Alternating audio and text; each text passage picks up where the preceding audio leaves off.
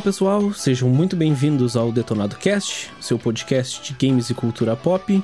E hoje, no nosso primeiro episódio fora de games, o nosso primeiro episódio de cultura pop de fato, hoje vamos falar um pouquinho de desenhos da nossa infância. Eu só queria lembrar rapidamente que temos um Twitter e um e-mail.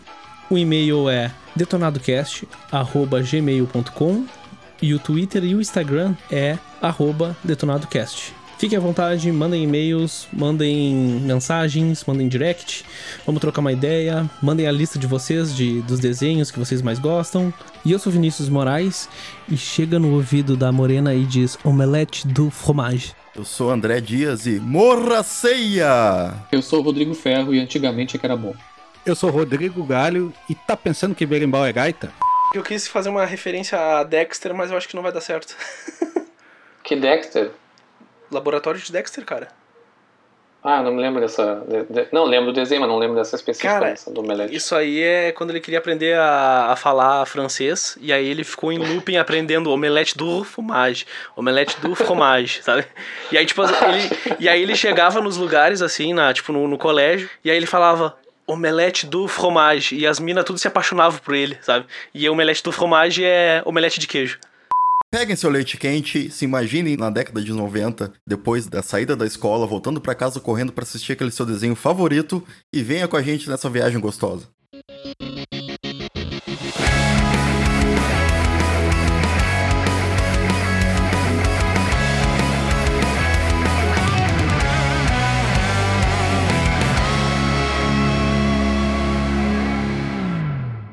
Bom, pessoal, ah, acho que a maioria de nós cresceu nos, nos anos 90.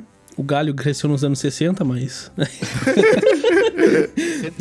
Vamos se respeitar. Quando o Galho cresceu, não existia desenho animado ainda. Não existia, não existia nem TV. Ele fez uma pesquisa no Google aqui pra, pra conseguir participar do episódio. Vocês, vocês vão ficar debochando de mim, mas eu olhei desenho em TV preto e branco, tá ligado? Ah, eu também olhei. Não, eu também olhei no preto e branco. Esse episódio vai ser o que eu vou me sentir mais caçulo aqui. É, Kid, né? Kid.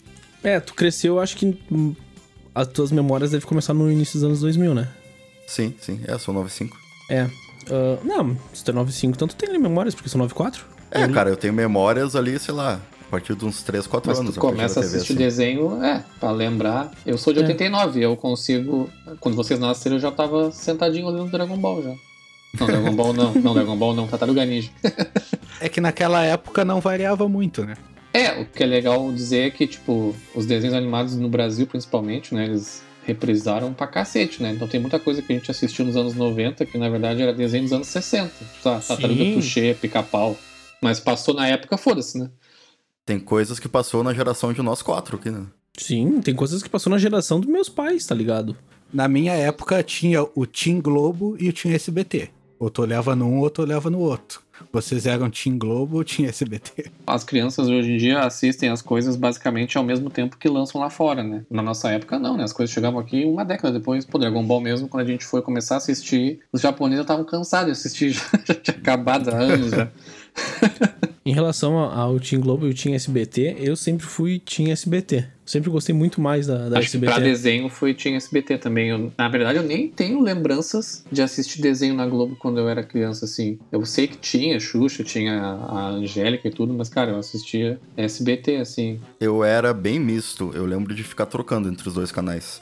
Porque às vezes, a, tipo, em seguida de um desenho que eu gostava na Globo, por exemplo, já ia começar um outro bom que eu gostava no SBT. Sim, eu, Então, eu fazia isso, mas eu sempre dei muito mais preferência no SBT. Tipo, eu ligava a TV no SBT, se por um acaso estivesse dando alguma coisa que eu não gostava tanto, eu ia pra Globo. Senão eu me mantinha no SBT. Sim, todo mundo fazia isso. É que eu acho que mais assim, ó, o SBT era mais, tipo, o desenho mais infantil e a Globo era mais, tipo, Tartarugas Ninja, um negócio mais jovem, pré-adolescente. Tem uma coisa muito engraçada sobre a minha história com isso, que, que até foge um pouco dos desenhos, é porque quando eu era criança eu acordava muito cedo. Então eu tinha o costume de acordar às vezes antes do meu pai sair pra trabalhar, porque ele já saía bem cedo. E eu tinha 3, 4, 5 anos, eu acordava às 5 horas da manhã. Então, cara, final de semana, por exemplo, eu assistia o que tinha pra ver. Então, muito cedo, às vezes, não tinha desenho. Então, eu cresci vendo ah, Globo Rural, Globo Rural. Siga bem caminhoneiro. Siga Bem Caminhoneiro, Pesque Pague. Telecurso Ah. 2000. Pequenas empresas, grandes negócios. Entendeu? Eu cresci Galpão vendo essas crioulo. coisas, tá ligado? Os gaúchos. Galpão Então- crioulo. É, no domingo. É, o Galpão Crioulo eu manhã. bastante. Patrola depois, mas um pouquinho mais tarde, né? Meu Deus. Mas é outra, é outra geração mesmo.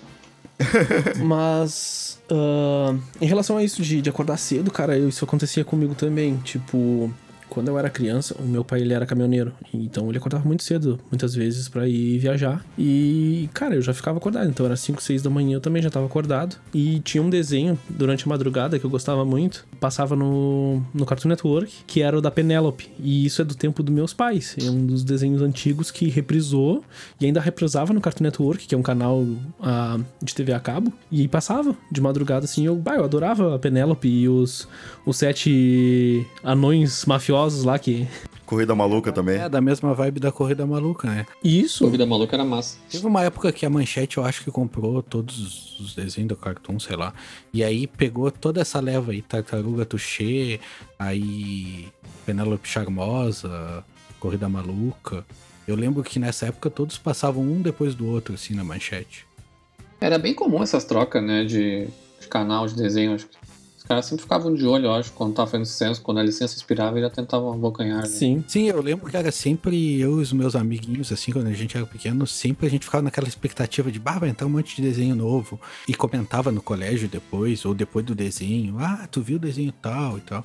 Isso era bem legal na, na minha infância. É, Galho, isso eu não posso falar muito, porque eu acho que quando eu nasci já nem existia mais TV Manchete. Não, acho que tinha sim, cara. Eu acho que ela acabou acho em que foi até 98. 94. 98, não foi? Não, Eu foi acho- antes. Cara, eu acho que a Manchete foi até mais tarde. Ela pode ter parado com esses desenhos, mas ela foi até. Segundo meu amigo uh, Wikipedia, foi até dia 10 de maio de 99. Mas Isso- eu não lembro de assistir. Eu, tenho, então- eu tenho lembrança da manchete, cara. Eu tenho lembrança. Eu não tenho lembrança, cima. cara. Então, a manchete é na minha vida é bizarro, assim, porque se tu falar com qualquer pessoa da minha idade, todo mundo vai dizer que assistia manchete pra cacete. E, cara, eu não me lembro de assistir assim. Eu sempre achava que eu não tinha esse canal, mas eu descobri que era canal aberto. Então, provavelmente eu tinha, mas por algum motivo eu assistia Globo SBT só, e Band depois, mas ah, a TV Manchete passou reto por mim. Tipo, aí eu perdi um monte de coisa, tipo, Cavaleiro do Zodíaco mesmo. Eu tenho vergonha de dizer que eu nunca assisti. porque Faltou um bombril tinha- na, na tua antena. Pois é, pode ser. TV Manchete, a TV Manchete foi o berço do anime no Brasil. Exatamente, é. Quando ninguém falava muito, depois veio a estourar mesmo com a Band, né? No final dos anos 90 ali. Isso. Tá, mas nessa época vocês já tinham TV a cabo? Sim. Caralho, eu só fui ter em 2008, 2009 ali, tá ligado? Eu lembro que meu pai colocou TV a cabo, cara. Eu não lembro o ano, mas eu acho que foi entre 97 e 98, eu acho. Que é o que hoje é a NET. Era uma daqui de, da cidade mesmo. E aí eu lembro que nessa época foi que eu entrei de cabeça assim nos desenhos do Cartoon Network, o Cartoon Cartoons. né? Exatamente. Johnny Bravo, Laboratório de Dexter, Mesmo Poderosas, Dudu do Edu, Coragem com Covarde, Eu Sou o Máximo, A Vaca e o Frango, foram os da época, né?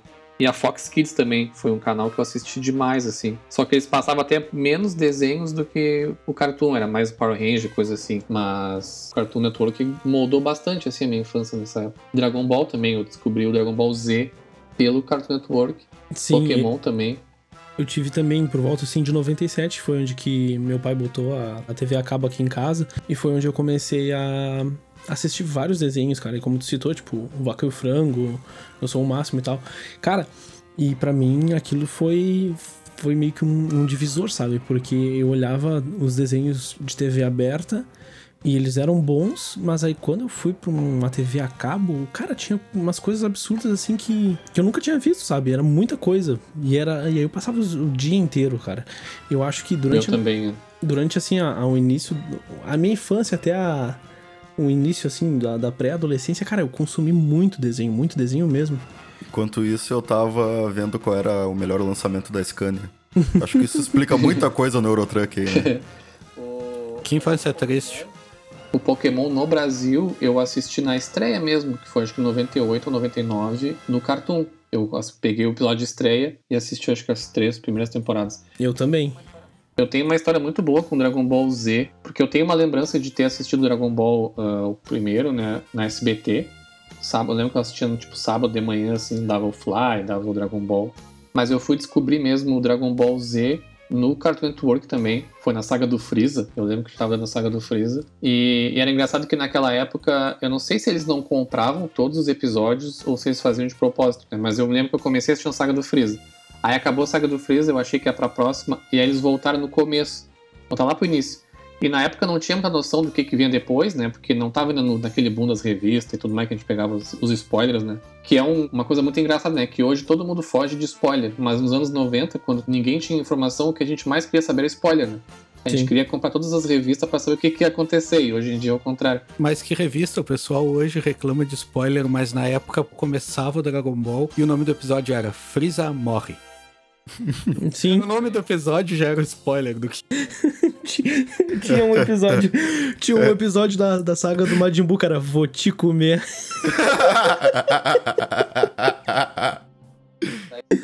completar ali a história do Dragon Ball, aí eu me lembro que começou do começo, aí eu fiquei meio confuso, não sabia o que estava acontecendo, aí depois eu me liguei que tinha começado desde o início. Aí deu a saga do Vegeta, deu de novo a do Freeza, aí deu a do Cell, aí começar tudo de novo. Sim. Aí depois deu a do Buu. E nessa época, eu lembro que o horário que passava o, o Dragon Ball Z né, na- no cartoon era seis e meia da tarde. Seis mil da E tarde. depois ele reprisava meia-noite e meia. Então às vezes eu perdia o episódio das seis e meia, eu ficava acordado até tarde pra ver. Passava no final do Tsunami. É, exatamente. E tinha uns amigos meus que não tinham na época TV a cabo, três amigos meus, e que eles iam todos os dias lá pra casa às seis e meia da tarde pra assistir comigo Dragon Ball Z. É, eu comecei Dragon Ball no SBT, com o primeiro Dragon Ball, quando eu Goku Isso. criança e tal.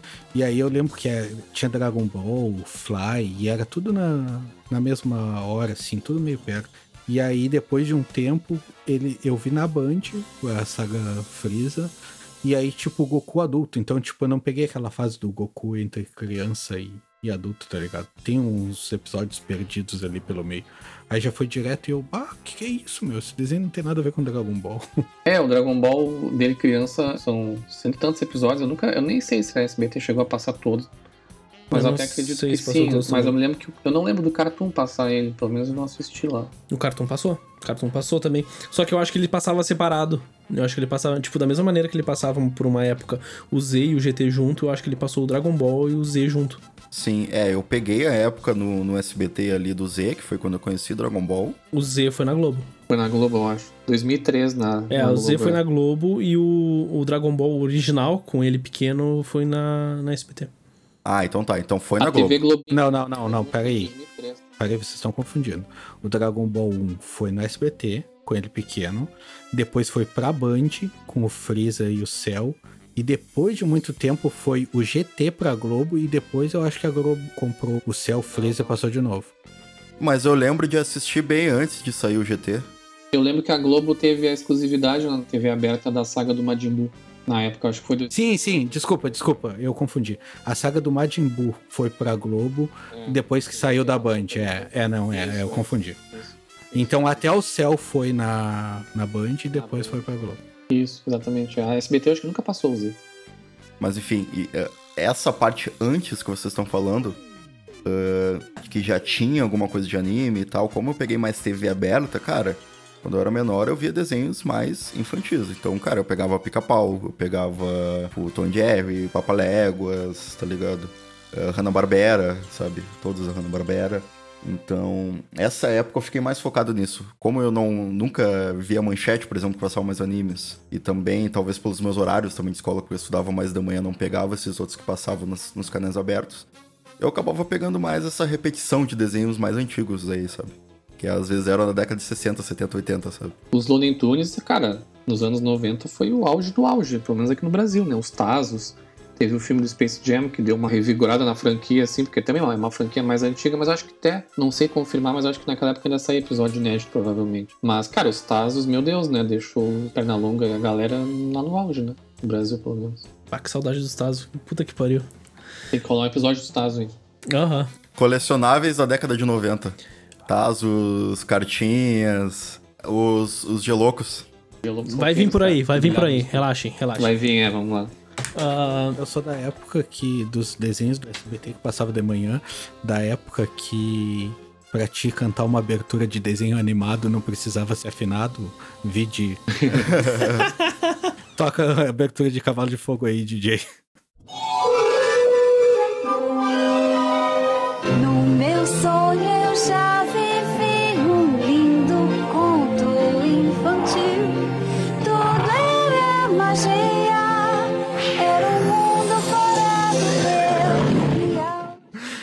Cara, aquela abertura a mina cantava muito desafinado, é demais. Eu tava escutando esses dias e era bizarro. É muito tenso, cara. Cavalo de Fogo era um desenho que era legal, que era de uma guria. E na, e na real, ele era um dos poucos que, que passava abertura, né, cara? Porque geralmente eles sempre cortavam. Não, tá louco, cara. A abertura era os clássicos. Tanto é que pro, eu passei toda semana cantando na minha mente a abertura de um desenho que eu ia trazer pro podcast, que eu não sei se vocês lembram, a nossa turma, que em inglês é Get Along Gang. Cara, aquilo é um clássico, a abertura é um clássico, a música toca aí, DJ.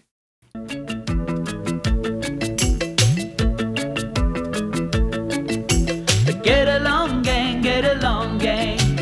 Each one so special in his own way. Montgomery's the he's such a good sport. Get Along Gang, Get Along.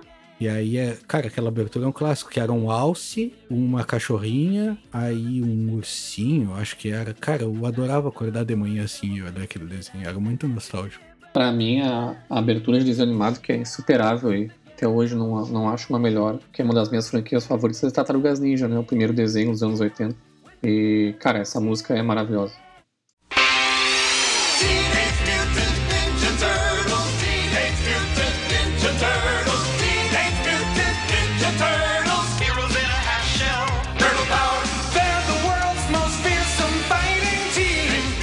Tá, já que todo mundo tá dando uma de DJ aqui, eu vou trazer a minha, só que a minha vai ser um pouco diferente. E é um desenho que é um pouco mais recente. Talvez tenha pego a adolescência do, do Rodrigo e do Galho. E pegou a minha pré-adolescência, que é Mega XLR. Ah, eu amava. Esse eu amava. Cara, Mega XLR foi um desenho que, tipo, eu. Eu meio que, tipo, curti ele desde o início, porque, primeiro, tem robôs gigantes. E todo mundo adora robôs gigantes. E. além disso, cara, ele era um gordo gamer, sabe? E aí, tipo, porra, me identifiquei, cara. Sou gordo. eu jogo videogame. Esse aí eu não assisti. Se eu disser que eu nem sei do que, que vocês estão falando, vocês... Sério? E a marcha do. A marcha do carro dele, que era um carro meio estilo antigo, Isso. né? Que se transformava no robô. Era uma bola 8, né? isso, isso. Eu pesquisei aqui, ele parece meio Transformers, né? É, tipo, como se fosse. Cara, a, a história do, do desenho é que tem uma raça alienígena que era meio super poderosa e tem os caras que tentavam batalhar contra essa raça alienígena que era a vilã da, da história, sabe? E nisso, um robô super poderoso acabou sendo perdido de alguma maneira, que eu não lembro agora, e caiu na Terra. E aí, esse cara, que é, que é um gordo gamer, ele foi no lixão ele foi no lixão e aí o cara do lixão falou assim: Ah, eh, tu pode pegar qualquer coisa aí por, sei lá, um dólar. E aí o louco começa a escavar, escavar e acha o robô gigante, tá ligado? E aí ele leva pra casa, tipo, bota o carro dele em cima do robô gigante como se fosse a cabeça. O robô não tinha cabeça, né? É, o robô perdeu a cabeça na, quando caiu na Terra ou, ou no espaço, sei lá. E, cara, e ele faz todos uns esquemas de, de videogame e tal. E, cara, todos os episódios é muito foda, porque a trilha sonora era punk. Então, cara, era muito Nossa. foda a trilha sonora. E, tipo, cara, todos os episódios ele dava pau no- nos coisas. E tem muitas referências de tudo, sabe? Ele- esse desenho tem muita referência, tanto de jogos quanto de filmes. Tem muita coisa foda, cara. É um desenho que, tipo, eu recomendo pra caralho. Uma pena o Cartoon Network ter cancelado. Pois é, eu vi que ele é bem curto, né? Ele tem 26 episódios só. Isso. Eu acho que eu via ele no SBT. Não era onde passava no TV aberto? Passou na SBT. Inclusive, DJ toca um pouquinho do punk do inicial de Mega XLR.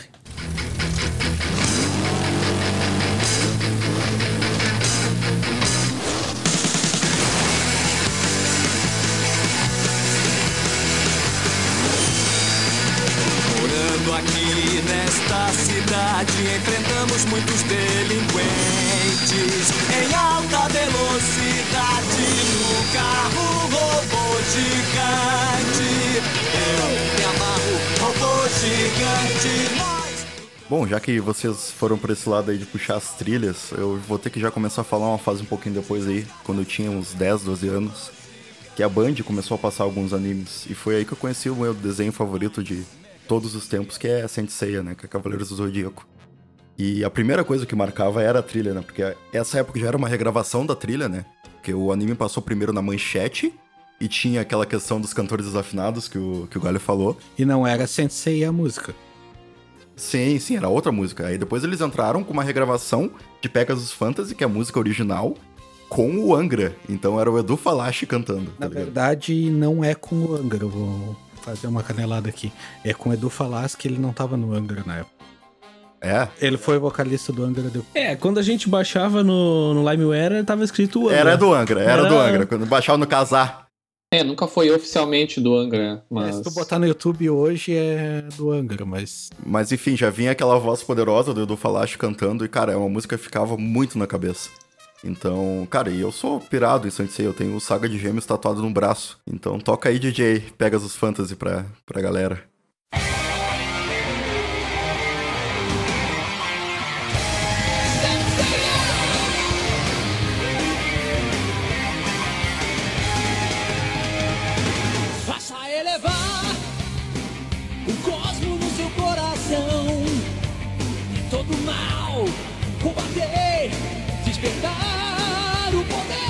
Não, e eu queria dizer que a que Pegasus Fantasy é foda até hoje, né?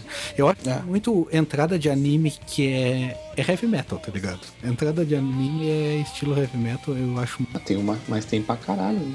Mas tem é heavy metal entrado de anime. um, um anime que eu gostava muito da música de entrada e não tinha muito a ver com heavy metal era Yu Yu Hakusho, que passava na manchete, que foi o que eu trouxe de entrada, que a frase aquela que eu falei de entrada era do desenho do Yu Yu Hakusho, que eles fizeram um regionalismo no desenho, então tem várias vários trocadilhos brasileiros que eles botaram. Rapadura é, rapadura é doce, mas não é mole, não. Mas, cara, isso acontece até hoje, cara. É o mesmo personagem que eu usei e Ele é muito foda, cara. É muito Esses foda. regionalismos são muito engraçados. Até hoje acontece. Eu tava assistindo um anime moderno essa semana e, tem a mesma coisa, sabe? era o Senhor Koema, o nome do personagem que falava essas frases. Isso do regionalismo era um bagulho que, tipo, me assustava, tá ligado? Eu lembro de uma vez estar assistindo um episódio de Dudu do Edu e eles vão numa sala de espelhos e aí tem um, o Dudu vai num espelho que aumenta, sabe? E ele bota a bunda assim, a bunda fica trigrande. E ele fala, olha só, eu pareço a Carla Pérez. E o caralho, como assim? Sabe? Tipo, O Shrek, né, que tinha um arbusto. Ah, parece a Fafá de Belém. o burro falava. Não, e, e é legal como, tipo, essa questão do metal, por exemplo, ele vai seguindo um pouco as tendências das épocas, tá ligado? Se tu pegar, por exemplo, um anime um pouquinho mais novo aí, o Death Note, cara, é totalmente no metal a abertura, e é maravilhosa. Tá ligado? Sim, É sim, Não bom. foi regravada pra regionalizar, mas, tipo, ele vai seguindo as tendências musicais, assim, sabe? Eu trouxe Yu Yu Hakusho porque não era metal, era uma música mais pop, assim, tipo pop japonesa.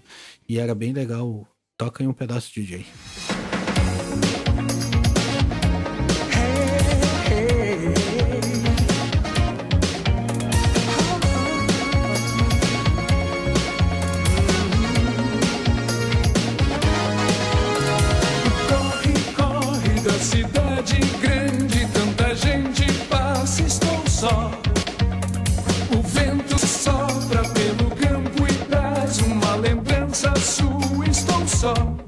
Já nem sei dizer ainda nessa vibe de animes e, e trilha sonora, cara, pra mim, uma das melhores que tem da época era uma ending do Samurai X, cara. Pra mim, tipo, aquela música me marcou muito, sabe? E eu escutava. E eu escutava, tipo, até hoje. Eu tenho até hoje isso. Eu sempre quis olhar Samurai X e eu, na época eu estudava, eu acho, no horário do Samurai X. E era o desenho que, tipo, todos os meus amigos mais curtiam, assim. É, eu era a mesma coisa. Eu, eu não conseguia assistir por causa do horário da escola. Cara, Samurai X era demais. Tipo, se não me engano, ele era um dos primeiros que dava, tipo, no Toonami. Eu lembro que o Toonami começava com Sailor Moon, depois ia Sakura Card Captures, aí tinha Samurai X e eu acho que finalizava com Dragon Ball. Sakura Card Captors eu vi em algum canal aberto, eu não lembro qual era. Globo. A Globo. Hum, Sakura eu assisti no. Eu assisti no Cartoon. Eu assisti no Cartoon e assisti depois de novo no canal aberto, que eu tenho a impressão que foi Band, cara. Band ou Record, sei lá, Record. Mas não era na. Sakura Card Captors é tranquilamente um dos meus animes favoritos, assim. É muito foda. E essa época, essa época dos animes na Band, era legal que eles traziam uns, uns apresentadores nada a ver. A época que eu comecei a ver Cavaleiros do Zodíaco, que apresentava o programa era Kelly Key. Ah, é, tinha essas coisas, né? Anos 90 é uma terra sem lei mesmo.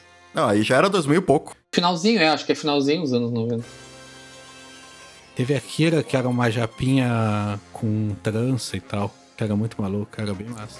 Mas é o aquele que é dos- é 2004 mesmo, é que eu confundi com a Renata Sayuri, que era japonesa, aquela que fazia, que eu acho que era quando eu assistia, que era 2000 ali mais ou menos. Tá, essa não é que usava o codinome de Kira? Tinha uma que era Kira. O- essa aí Acho- mesmo. Essa aí mesmo. É, é, isso é. É essa mesmo. Essa foi a que eu assisti mais, assim. Foi de 2000 a 2002. Depois aquele que. Eu tenho na minha cabeça, não sei se é uma falsa memória, mas eu achava que eram duas pessoas que apresentavam a, o Band Kids. Não sei por que eu penso isso, então eu não consigo lembrar daquele Ki nem da, da Kira. Eu só lembro, sei lá, disso. Ou talvez não tinha apresentador pro final, não sei, não lembro. É, teve uma época que não tinha apresentador, eu acho. Que ele só a Band Kids saía tocando o desenho. Eu lembro que o Band Kids era de tarde, né? O que era diferente pra época. Sim, eu olhava Sim. disso, eu estudava de manhã e aí eu É, eu também. Normalmente, até hoje, na verdade. Né? Hoje em dia não tem mais nada no canal aberto, mas sempre foi de manhã, né? E, na, e o Band Kids pegava de tarde, assim. Eu lembro que era legal pra galera do- que já era um pouquinho mais velho que estava de manhã, tipo, quarta série pra cima, geralmente já era de manhã. Sim, isso é que pegou bastante os animes na manchete, porque eram às 6 horas da tarde. Então o pessoal que estudava de manhã ou estudava tarde olhava sempre. As crianças sempre olhavam desenho. Todo mundo conseguia assistir. Essa era a ideia do, da TV Cruz, né? Que era um grupo de crianças que, que invadia a TV aberta pra passar desenhos porque elas achavam injusto a criança passar o dia inteiro estudando e não quando chegasse em casa não tinha TV e tinha só no- notícias e, e novela. Então eles decidiram tipo invadir a TV e passar desenhos da Disney. Cara, foi uma época que pra mim era demais assistir. TV Cruz era demais. TV Cruz já Ah, e um pouco antes, um pouco antes tinha o TV Colosso também, que era com os cachorros e Ou muito antes. Sim. tipo, uns 20 anos. Mas eu acho que eu cheguei a pegar um pedaço do TV Colosso quando era bem Não, tô pequeno. brincando, não foi tão antes que nem eu tô exagerando um pouquinho. Mas foi bem antes. Porque, tipo, TV Colosso era bem pequeno. E TV Cruz eu já era meio adolescente, assim, meio início. É, mas o, a TV Cruz era de massa porque tinha vários desenhos massas, cara. Tipo, eu anotei alguns aqui da época que eu lembro tinha Timão e Pumba, tinha a Turma do Pateta, Ana Pimentinha, Max. É, a Turma do Pateta.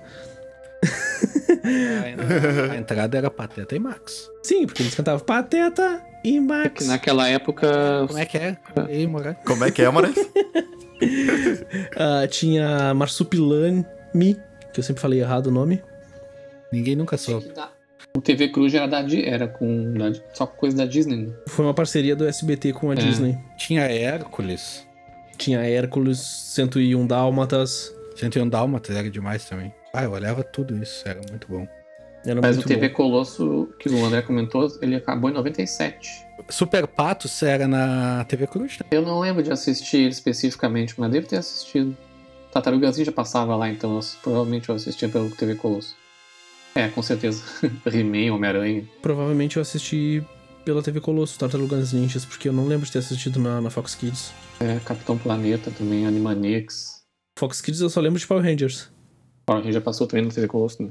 Nessa época aí, ah, até para só pra dar mais um pitaquinho naquela coisa dos regionalismos, tem algum desenho que me vem na lembrança sempre, cara, que eu lembro de ter um episódio sobre o gaúcho argentino. Eu nunca lembro se é pica-pau ou outra coisa, eu nunca mais consegui achar aquele episódio. Que foi uma coisa que pra mim marcou, porque, cara, a gente sendo gaúcho, quando assistia eu via aquilo ali, tipo, ele mostrava como se fosse alguma coisa histórica, assim, um gaúcho argentino. Eu ficava entendendo, gaúcho argentino, o que que é isso, tá ligado? Por que que tem um gaúcho no nome? Eu era criança, não entendia, mas eu nunca mais lembrei qual desenho que era que tinha isso, cara. Cara, eu sabia qual era. Só que agora eu não sei se eu vou lembrar. Eu não lembro disso. Eu acho que era o pica-pau, mas se eu procuro pelo pica-pau, eu não acho, tá ligado, esse episódio. Não, não, não tem cara de ser pica-pau, cara. Mas era, o- era o pica-pau normal ou era o pica-pau cheirado? Ah, se para o Pateta. É Pateta ou Gaúcho o nome do episódio. Isso, cara, isso aí mesmo. Caralho. Pô, eu vou procurar isso aí depois. Que aí ele explica o que que é um gaúcho argentino. Em relação ao, ao pica-pau cheirado, cara, é uma das minhas primeiras lembranças de. Pau cheirado. é uma das minhas primeiras lembranças de, de desenho, porque, tipo, na época an- antiga eu costumava comprar fitas VHS e gravar alguns desenhos, né? Então eu gravei alguns pica-pau, Sim. gravei Dick Vigarista e Muttley. Eu gos- gostava muito de gravar Scooby-Doo. Scooby-Doo ainda vou voltar porque eu quero falar uma, uma coisa. Mas. E uma das coisas que eu gravei foi o pica-pau cheirado, que é aquele episódio que Que é o último episódio do Pica-Pau Cheirado. O episódio do dele correndo de carro. E aí no final ele bate o carro e morre. Nossa! É sério? Sim, no final ele bate o carro e morre. E aí é onde começa o outro pica-pau. Caraca! Não lembrava disso. A mensagem é não usem drogas, pessoal. Só uma. Só Não uma... cheire e vá dirigir, tá ligado? Não sejam pica-pau cheirar. Só uma curiosidade do Pateta, o gaúcho esse, ele foi lançado em 1942 e foi no mesmo ano que foi lançado o Aquarela do Brasil, que era quando o Pato Donald vinha pro Brasil. O Zé Carioca era o anfitrião dele aqui. Você já foi à Bahia? O nome do filme não é? Você já foi à Bahia? É, é o do filme, isso exatamente, é o filme Aquarela do Brasil, de 42. Não. E sendo no mesmo ano, provavelmente seja pelo mesmo motivo que os dois foram lançados, que era uma época que a Disney estava tentando fazer, estreitar relações assim com o Brasil e tudo mais, Estados Unidos e Brasil, na época da pré Segunda Guerra e tudo mais. Tinha essas, essas coisas, foi na época que o Zé Carioca foi criado. Eu acho que a América do Sul no geral, né? Porque o outro é sobre gaúcho argentino. Isso. Isso, é, América do Sul no geral, por isso que eu ia falar, tipo, aí teve a Pateta, o Gaúcho e a Aquarela do Brasil. Possivelmente teve mais coisas também, mas eu não, não tô muito ligado, mas... Aquarela do Brasil, cara, porque eu lembro dele como você já foi à Bahia. Talvez na tradução, mas é Watercolor of Brazil, o nome do, do, do filme. Não, o nome desse que eu tô falando, que também é no. É um, é um curta, né? Tem sete minutos. Ah, não. O que eu tô falando é um filme, cara. Que o, o Pato Donald vem pro Brasil, o Zé Carioca apresenta o, o Pato Donald pro, pro Brasil, e aí mostra ele, anda por ele pela Bahia, e aparece a Carmen Miranda, Ah, mas aparece. é isso que eu tô falando, cara, mas esse tem não, sete cara, é um minutos. filme. É que na verdade, se ele veio pro Brasil, ele não encontrou a Carmen Miranda, porque ela morava nos Estados Unidos. Sim, mas. mas aparece, ela apareceu aqui. Entendi. Ela teve aqui pra gravar com ele. Alô, amigos, eu acho que é isso aí que tu tá falando. O Alô Amigos. Não, é que o Alô Amigos, se não me engano, ele era dois filmes, cara. Era Você Já Foi à Bahia e o Alô Amigos. Porque tem também aquele que é o. que é tipo um, um pica-pau mexicano, que é da Disney, que nunca foi levado muito a sério. Tem um filme chamado Saludos Amigos, de 42 também, que eu acho que é um compilado de vários pequenos filmezinhos. Acho que por isso que confundiu. Acho que tal do. É o Lago Tic. Ah, agora a gente achou a história toda aqui, ó. É Os Lago Três Cavaleiros. Lago Titicaca, Pedro é o Gaúcho Golf, que é o do Pateta, e o Other Calls of Brazil. É os quatro filmes num só. São quatro curtas. Dá 42 minutos o total. Acho que é isso, então. Não, é sério, esse que eu tô falando é um filme, cara. Cara, não é. Caralho, procura aí, Você Já Foi à Bahia. Cara, é o mesmo? Uma hora e onze, cara. Uma animação. É um filme. Mas enfim, isso aí é outra conversa. Ah, tá, mas esse é de 44, esse já é outro. É, não, mas o, o Moraes tá certo, né? Que a gente tá falando de dois filmes diferentes, na verdade. Esse do Moraes é dois anos depois.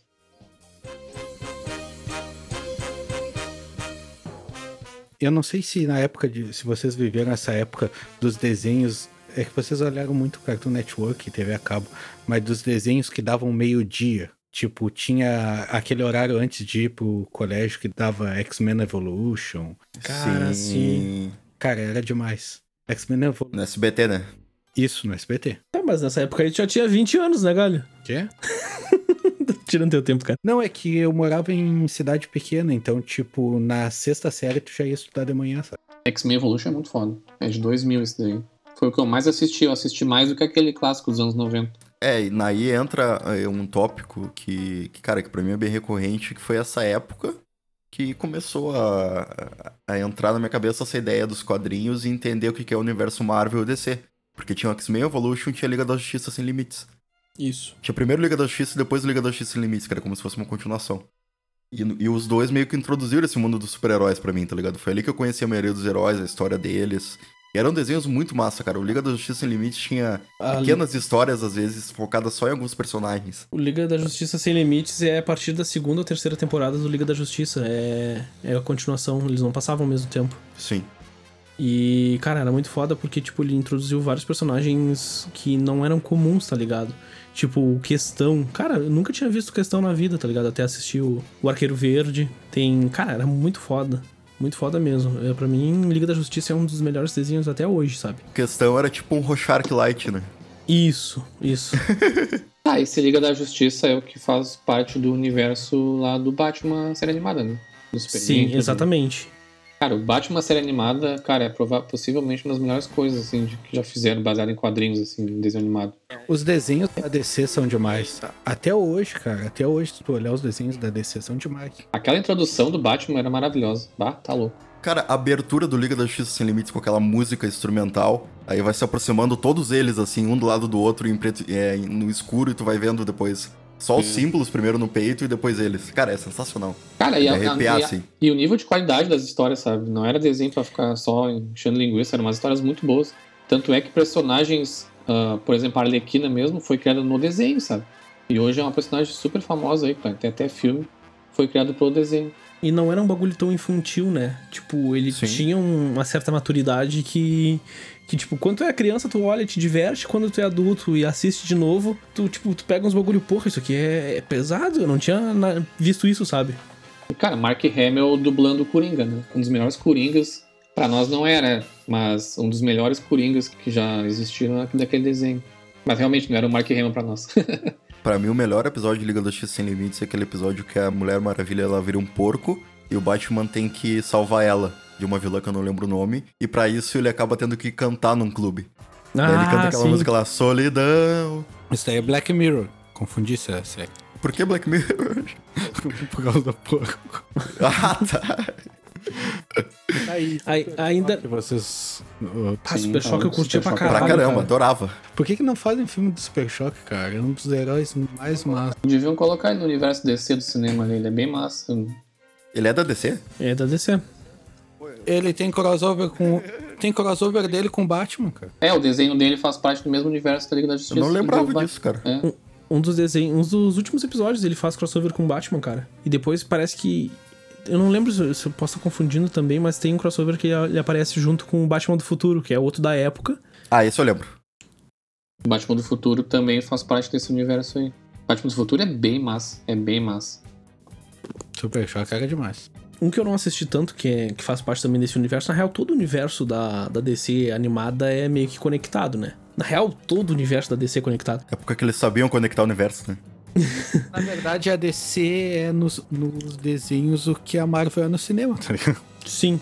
Porque os desenhos da DC são demais, cara. Mas tinha um que eu assisti muito pouco quando era criança, que é o, o Super-Homem, que veio antes do. veio depois do Batman, veio o primeiro Batman, depois veio o Super-Homem, e aí depois veio a Liga da Justiça. Ah, eu nunca gostei do Super-Homem, nenhum desenho. Pra mim era aquela coisa escoteiro, assim, eu nunca gostei desse bagulho muito. Eu também nunca fui muito fã do Super-Homem, mas eu baixei pra assistir recentemente e eu vou, tô tentando seguir essa ordem. Então eu tô assistindo hoje a, a série. A única coisa que eu tô assistindo ultimamente é Batman, a série animada. E aí depois eu quero ir pro Super-Homem, vou criar coragem de assistir o Super-Homem, até porque tem episódios que aparece um dos meus anti-heróis barra vilão, depende do lado da rua que tu mora, que é o Lobo. Que ele também aparece na, na, na Liga da Justiça. E, cara, eu acho muito foda os episódios com ele. Então eu tô bem ansioso pra ver a. o- Era um lobo bem light que aparecia, né? Ah, com certeza, bem light, né, meu? É. Eu peguei uma colinha aqui da, desse universo da DC na época, foram vários desenhos até. Foi, o primeiro foi o Batman série animada, depois foi as aventuras de Batman e Robin, que era bem massa também. Até, tem até jogo, né, baseado nele. É, eu meio que considero tudo junto, tá ligado? É, mas na época eles lançaram como separado. Depois tem o Superman, aí as novas aventuras de, de Batman, depois o Batman do Futuro, Super Choque, Projeto Zeta. Isso é Ah, muito Projeto bom. Zeta é demais, caralho! Pena que foi cancelado, cara. Pena que foi cancelado. O Projeto Zeta era um, era um robô que ele podia se transformar em qualquer pessoa e ele tava em busca do, do, do criador dele, tá ligado? Era tipo o irmão gêmeo lá do Super Amigos. E depois veio a Liga da Justiça, a primeira, a primeira encarnação, e depois a última, que foi a Liga da Justiça Sem Limites. Cara, durou, 12, durou 14 anos esse universo no, no desenho animado. Bem massa. Sim, mas o universo da DC tem até hoje, cara. A DC lança muito filme de desenho. Mas a DC lança muito filme em desenho. Tá, não, mas E é muito foda, cara. porque tem Justiça Jovem, cara. Justiça Jovem eu acho que meio que continua no mesmo universo. Ou ele entrou ou ele entra nesse novo universo de filmes. E o Teen Titans? Uh, Teen Titans também. É que, tipo, o Teen Titans eu acho que ele entra no antigo e talvez Justiça Jovem entra no novo. Porque o Batman tá, tá, tipo, tá mais parecido com os Batman dos filmes. O Robin tá no, no Justiça Jovem. O Teen Titans tinha uma abertura. Tinha uma abertura fantástica também. A música era muito boa. Com a Hi Hi Puffy Miyumi, que depois ganharam um desenho também. Cara, um desenho que marcou muito a minha infância, eu, trocando totalmente pra outro lado, que na época me inspirou, acho que talvez foi bem na época que eu tava ah, jogando Tony Hawk foi o Rocket Power. Ah, caralho, não lembrava do Rocket Power, cara. Não sei se vocês assistiram, se ninguém assistiu. Ele é da Nickelodeon, na verdade. Eu admito que eu não gostava tanto, mas eu comecei a gostar depois de, de, de mais velho, tá ligado? Ele é, da, ele é da Nickelodeon, de 99 até. Ele é de uma turma de amigos que anda de skate, surfa, anda de roller. Eles fazem todos os esportes. Como é que é o nome em português? É Rocket Power, ele não tem tradução. Ah, ele passou na Globo, cara. Eu lembro desse desenho. Eu acho que ele passou no SBT, eu lembrei agora. Não, passou na Globo. É. Ele passou na, pela, pela colinha aqui, Globo e Rede Bandeirantes, e hoje na, na TV Cultura. Caralho, Isso aí. cultura. Mas eu assisti na Nickelodeon. Tinha as aventuras de Titim, tinha. Cara, muita coisa que eu assistia. Na Nickelodeon eu não. Tipo, por um tempo eu assisti bem mais Nick do que Cartoon. Mas é porque já tava entrando na- meio que na minha pré-adolescência. Eles tinham uns programas bem legais de, de música e, e uns jogos. Então eu acabei assistindo mais esses programas do que desenhos. Mas tem um que eu lembro bem, provavelmente ninguém daqui assistiu. Porque ele foi é um desenho até relativamente bem obscuro, que é o Martin Mystery. Que ele era um, era um grupo de pessoas que eles eram investigadores de coisas paranormais. E aí tinha um casal, que era um, um homem e uma mulher, mais um homem das cavernas e um alienígena. E era um desenho, cara, que, tipo, ele tinha uns episódios bem creepy, sabe? Tipo, tinha um episódio que eles iam pra uma mansão mal assombrada. E aí tinha um fantasma preso dentro de uma câmera. Cara, era bem assustador o desenho, sabe? E era muito foda. E hoje em dia, tipo, não acho nada dele, sabe? Nenhuma referência dele. Pode ter sido só na tua mente, deturpada, de infantil. Delírio. Eu me lembro de assistir Delírio esse aí coletivo. pouquinho, assim, na, na Globo. Ele faz parte do mesmo universo das Três Espias Demais. Esse aí eu assisti. É o universo compartilhado da- dos dois. Falando em Três Espias Demais e Kim Possible. Bah, que Impossible era bom também. Cara, era fantástico, eu amava. Impossible eu assisti um pouquinho, eu lembro vagamente. É, mas eu não assisti tanto também. É, eu não assisti mais Três Espias Demais. Eu já devia ser adulto ou adolescente. Já tinha representatividade aí, né? O personagem ruivo. Pior. o Kim Possible era da Disney Channel, né? Disney Channel não era um canal que eu assistia muito, assim. Era um dos desenhos que passava sábado no SBT ou na Globo. Era um desenho de sábado, ele não passava durante a semana. Eu também não assisti muito Kim Possible. E ele era do Disney Channel mesmo. E a abertura era fantástica também. Era uma música que não saía da cabeça. Era, essa era dublada, eles fizeram a abertura em português. Dessa época tinha um também que era do Disney Channel. Que passava mais ou menos nessa época, que era hum, Jake Long e o Dragão Ocidental. Tu lembra? Alguém de vocês lembra? Sim. Era, eu, achava, achava muito foda, cara. Que era um guri que era uma, uma criança e ele virava um dragão, tá ligado? Pai, eu achava muito foda. E o desenho do Jack Chan, falando de Jake Long. Cara, esse desenho é sensacional. o Mobuga Feidita. É, como é que era? Uma buga fade tal. Cara, era sensacional. Cara, aquilo. esse desenho é muito foda. Eu lembro que na época tinha o jogo do Play 1, que na real não era no mesmo universo ali, mas não era baseado no desenho. Mas eu lembro que eu assistia demais, assim, no Jack Chan. Não, tava mas na- o jogo tinha os medalhões e tudo do, do desenho, não era? É que ele tá falando do Jack Chan Adventure. No, no Brasil, ele veio na hype do desenho. O quê? O jogo. O jogo saiu pro PS2. O jogo do Jack Chan é do PS1. O do desenho é o 2. Isso, isso, isso. Ah, tá. É, então, o jogo e o desenho é o mesmo. O jogo do Play 1 e do desenho é o mesmo ano ali, 2000. Mas, Isso. cara, não- eles não tinham relação. Mas, como sendo na mesma época, né, acabou que ficava na. Fora que todos os dias dava um filme dele na SBT na sessão da tarde. Até, até hoje em dia, cara. Até hoje em dia, tu liga a TV agora deve estar dando Jack Chan. Jack Chan é o ator que fez mil filmes, eu acho, na carreira. Nunca vi um cara fazer tanto filme, meu Deus do céu. E ele e o Nicolas Cage. né? E do Nicolas Cage, tá pau a pau ali. Ah, puxando também os desenhos da Nickelodeon, teve várias coisas, várias coisas legais também naquela época, tipo Doug, assisti bastante, era bem massa. Doug passava na TV aberta também. Eu só não lembro. Sim, passava também, é. É, eu digo Nickelodeon criador, né? Tem coisas que eu assisti no canal Nickelodeon, tem coisas que eu assisti na TV aberta. Isso eu não, não tenho muita lembrança. O Doug, se eu não me engano, passou na Rede TV. Não era Globo nem SBT, até onde eu lembro. Doug, cara, eu acho, pelo menos nas minhas pesquisas aqui, que eu fui dar uma olhada por cima, tava, tava escrito que passava na TV Cruz, só que eu não lembro de ser na TV Cruz. Não lembro também. Pode ser, eu lembro que ele passava à tarde. Ele passava e depois ele passava na, na TV. Na TVE, TV Cultura? Ah, pode ser TV Cultura, então. Não era. Eu, eu lembro que era um canal que não era Globo nem SBT. Isso eu tenho certeza, mas a, a questão ali de, nas minhas pesquisas, que de ter passado na, na TV Cruz, eu não lembro. Eu acho que era na TVE que ele passava. Só que, tipo, até porque realmente ele era da Nickelodeon. Só que tinha. Entra mesmo o caso do Padrinhos Mágicos, né? Porque Padrinhos Mágicos passou tanto na Disney quanto no, na Nickelodeon. Então pode ser que o Doug tenha passado nos dois. Os Anjinhos também era um desenho que eu assistia bastante. Tinha até filme deles, até crescidos, eu acho. Depois tem um filme. Depois teve Rugrats Crescidos. Como assim? Ah, animação, animação. Mas era um longa. É, não era filme com pessoas de verdade. Filme de animação, é um longa. O Rei Arnold também assistia bastante também. Eu não sei se é da mesma, porque eu nunca dei muita bola em produtora de desenho, eu só olhava. Mas tinha o Fantástico Mundo de Bob. Que o desenho, pra mim, passava na mesma época. Passava na mesma época, mas eu acho que ele não tinha relação nenhuma. Mas, inclusive, cara, Fantástico Mundo de Bob é também uma das minhas primeiras recordações, assim, de desenho. E tem um que me marcou muito. Sempre fui meio fã de, de terror, embora quando eu era criança eu tinha medo.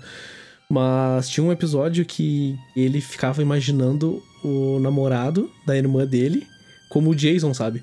Só, e aí ele, o namorado da, da irmã dele perseguia ele com um desentupidor pela casa. Cara, era muito foda. Sim, ele tinha um, ele tinha um tio que era muito maluco também. E era muito, muito sinistro que o pai dele aparecia em filme, lembra? Isso. O, De caramba. o, o criador dele era o pai dele. Ah, não sabia? Era o criador dele? Isso, é o criador? Ah, não sabia. E no começo tinha aquela entrada muito viagem de ácido, assim, ele andando. Que, a, que é aquela música. Cara, aquela música marcante. Sim, a música é o clássico.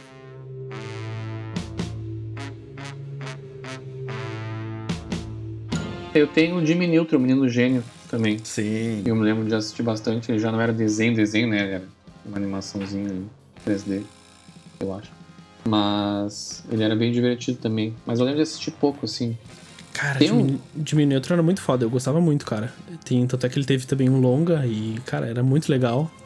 E tem um desenho da época do, da Nickelodeon. Eu tenho a impressão que era Nickelodeon, só que eu nunca consegui achar o nome dele. Era um desenho que, na verdade, eu só lembro de um episódio. Que eram, eles passavam numa escola e o- tinha uns personagens que, que eram um grupo de amigos. E eles também tinham uma, uma imaginação meio que do, do Bob, sabe? Eles inventavam coisas. E aí teve um dos episódios que eles entravam pra dentro de um jogo do, de Game Boy, sabe? Que era um jogo medieval. E eu achava muito foda aquele episódio. Cara, eu nunca achei esse desenho, não sei nem o nome, não sei nada dele. Eu não lembro muito. Agora, pegando uma cola aqui, eu lembrei de um que eu não ia lembrar sozinho, que é A Vida Moderna de Rocco. Não sei se vocês lembram disso. Ah, eu acho muito chato. É, não, eu assisti, assistia bastante também. Eu não sei, eu acho que sentava na frente da TV, assistia qualquer coisa que passava. É, eu também. eu também. Criança, né? A vida Sim. moderna de Roku, ele é até um pouco meio que adulto, né? Ele tem uma pegada, tipo, um- umas piadas bem picantes. Na real, as coisas da época tinham bastante piada picante, né? A gente pega, por exemplo, que, tu, que a gente falou mais cedo, rapidinho, a vaca e o frango.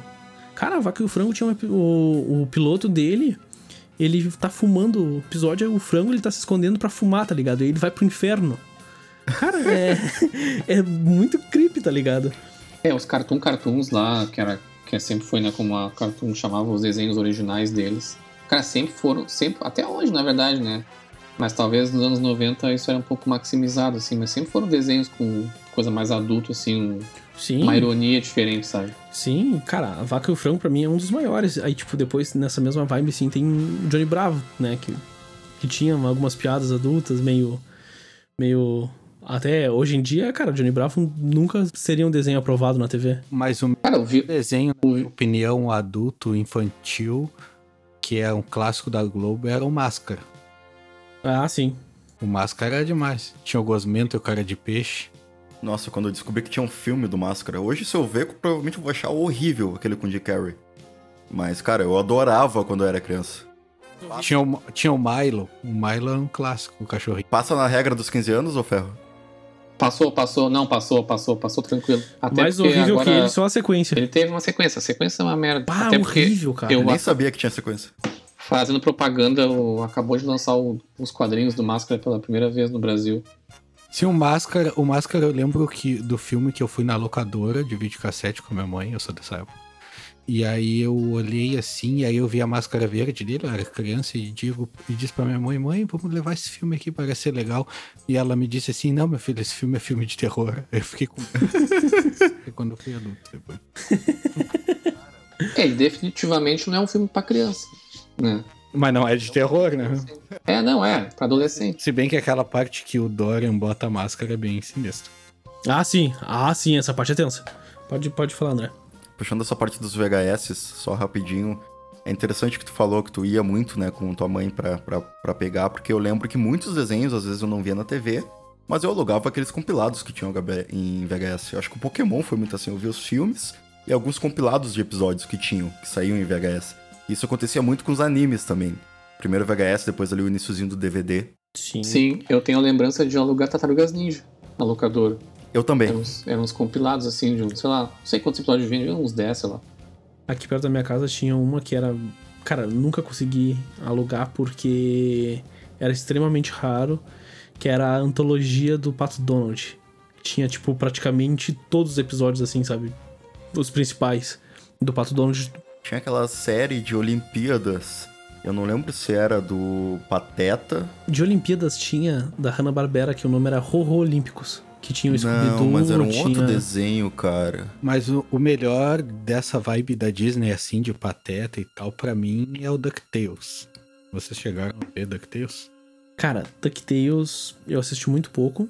Pô, DuckTales é um clássico, cara. Era- que tem maravilhoso. Hoje em dia... A música dele é muito... Muito marcante, assim. É muito da minha infância, assim. Sim. É, a gente não pode ter um episódio sem essa música, né? Bota aí, DJ.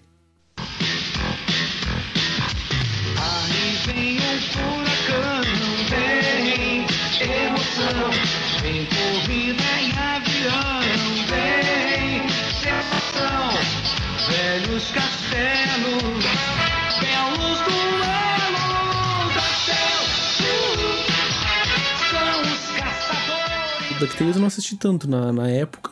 Até Agora, meu. Eu tenho, eu, eu tenho, tá na minha listinha aí. Inclusive o, a- o relançamento dele, que saiu há pouco tempo atrás, acho que de 2017. Eles começaram com uma nova versão. Claro que a Disney tá trazendo, tá, tá modernizando todos essas, esses desenhos antigos deles e não é a mesma coisa, mas. Mas acho que também vale assistir. Eu ainda tenho vontade de assistir também esses novos. Na época do DuckTales, todo mundo tinha o sonho de mergulhar numa piscina de moedas, né? É, quem é que não tem até hoje? Ah, vai mergulhar numa piscina de moedas hoje. Tu vai morrer, mas tu pode mergulhar. É, cara, mas pelo menos eu ia estar mergulhando numa piscina de moedas. Tu ia morrer na piscina de moedas. Todo quebrado. Um que tinha nessa época, Galho, que eu não assisti tanto, eu tenho uma lembrança bem curta, mas talvez tu tenha assistido, era Super Patos. Super Patos é da época da TV Cruz já. Sim, é da época da TV Cruz, só que eu não tenho uma lembrança muito dele. Super Patos era propaganda de um time de rock, né? Era. Era, era propaganda de um time de hockey, basicamente, porque tem um time. E tinha um na mesma vibe, que eu não sei se vocês lembram, que era o Cowboys de Moon Mesa. Que era um monte de touro. Eu acho que, é, que passava na TV Cruz também, se eu não me engano. Cara, eu tô ligado, eu não assisti ele, mas eu tô ligado qual é. E aí, tipo, eles davam um tiro e aí saíam umas estrelas de, de xerife, assim, nos tiros dele. Era muito louco. Tem um jogo de Super Nintendo dele, desse, desse desenho. E tinha nessa vibe também um que eram uns ratos de Marte, um negócio assim, não sei se vocês... Sim, que, tam Que andavam de, mo que andavam de moto. que também tem jogo de, de Super Nintendo. É, esses todos eu boto no mesmo pacote, eu não sei se é porque é da mesma época ou era a mesma vibe de um monte de, de bicho. É, é que tinha. ti- Teve uma época que tinha essa vibe de, de grupos de animais. Eu acho que surgiu. hum, Pode ser uma. Isso aqui pode ser uma canelada. Mas eu acho que isso se popularizou por causa das tartarugas ninjas, cara. Porque tartarugas ninjas fez sucesso. E aí eles resolveram fazer outros grupos de animais pra tentar emplacar, tá ligado? Mas na TV aberta não. Tartarugas Ninjas é bem mais antigo que esses. Tartarugas Ninja é de 87. Cara, mas esse- esses desenhos. Passava Tartaruga Ninja até onde eu me lembro. A produção. Pra chegar no Brasil demora um pouco, né? A produção provavelmente deve ter sido mais ou menos na mesma época. Eu digo, na TV aberta daqui não era. Mas de repente a vibe lá fora, ou quando criaram um desenho, podia ser. Sim. Uma série que é legal de assistir que tem Netflix era dos brinquedos da nossa infância. Eles Ah, falam eu- basicamente dos brinquedos dos anos 80, alguns mais antigos. E aí muitos deles linkam nos desenhos, né? Porque os desenhos de Tartarugas Ninja, He-Man, era tudo feito pra vender os bonecos. Então Sim. é bem massa, fica aí a dica pra galera. O próprio Cavaleiros do Zodíaco, né? ah, tem uma, tinha uma gama muito grande de. Primeiro da galera que cresceu. Aí começou a vir alguns brinquedos da Ban- Bandai nos inícios dos anos 2000 pra cá. E na época eram baratos, hoje em dia é um bagulho caríssimo, sabe? E era fantástico, né? Porque tu tinha um boneco pra montar a armadura inteira. Cara, eu sabe? lembro que eu tinha um ceia que a armadura era, sei lá, se era de chumbo, que metal era. Era, era armadura de metal, tá ligado? A minha mãe comprou. Sim, sim, eles eram brinquedos high-end, assim, sabe? Era trifoda que tu botava o boneco e aí tu montava. Tu montava. Tinha, vinha tipo o Pegasus assim, meio capado. Eu ainda tenho o Pegasus aqui, só não tenho armadura. e aí tu montava nele. É, e aí tu montava nele e aí ficava, cara, era muito foda. E eu lembro que a gente tentava montar, porque no desenho aparecia a armadura em pé, né? Sim. Do... E aí, tipo, a gente ficava tentando equilibrar as peças da armadura dele, assim, pra ficar que nem era a armadura em pé. Era bem legal. Mas o original tu conseguia montar igual a armadura montada na. Como, como era. Igual abrir a caixa, né? Que é o objetivo que eles chamam. Sim, sim, quando eu comprei eu tinha, só que criança, devo ter deixado cair na valeta, ou sei lá. E aí É, eu tava tentando montar eles. o meu sobrou só o boneco. Eu não lembro, a armadura vinha junto do boneco, acho que vinha completinho, né? Não precisava comprar separado, né? Não, era completo. Cara, é legal porque isso, tipo, eu não sei que ano era, dos Cavaleiros do Zodíaco, que dava na, na manchete que eu falo. E aí na época tinha os Samurai X. Samurai X não, era Samurai Warriors, não sei se vocês lembram. Que era pra bater os Cavaleiros do Zodíaco, não deve lembrar porque eu acho que nem foi pra frente. E aí, tipo, eu comprei o verde, que era o mais massa. E eu tenho até hoje o boneco, meu filho brinca com ele hoje, tá ligado? E os bonequinhos aquele dos Power Rangers que tu virava a cabeça, né? Sim, clássico, clássico. Clássico bonequinho. Uma das coisas que, que o Rodrigo falou lá no início, e, e eu queria voltar nesse assunto, é. Ele comentou que ele assistia Dragon Ball e quando chegava no final da temporada voltava no. pro início, né? Isso acontecia também com, com Pokémon. Eu lembro que. que eu, eu também comecei a assistir Pokémon desde o início. E quando ele chegava no final da temporada, ele.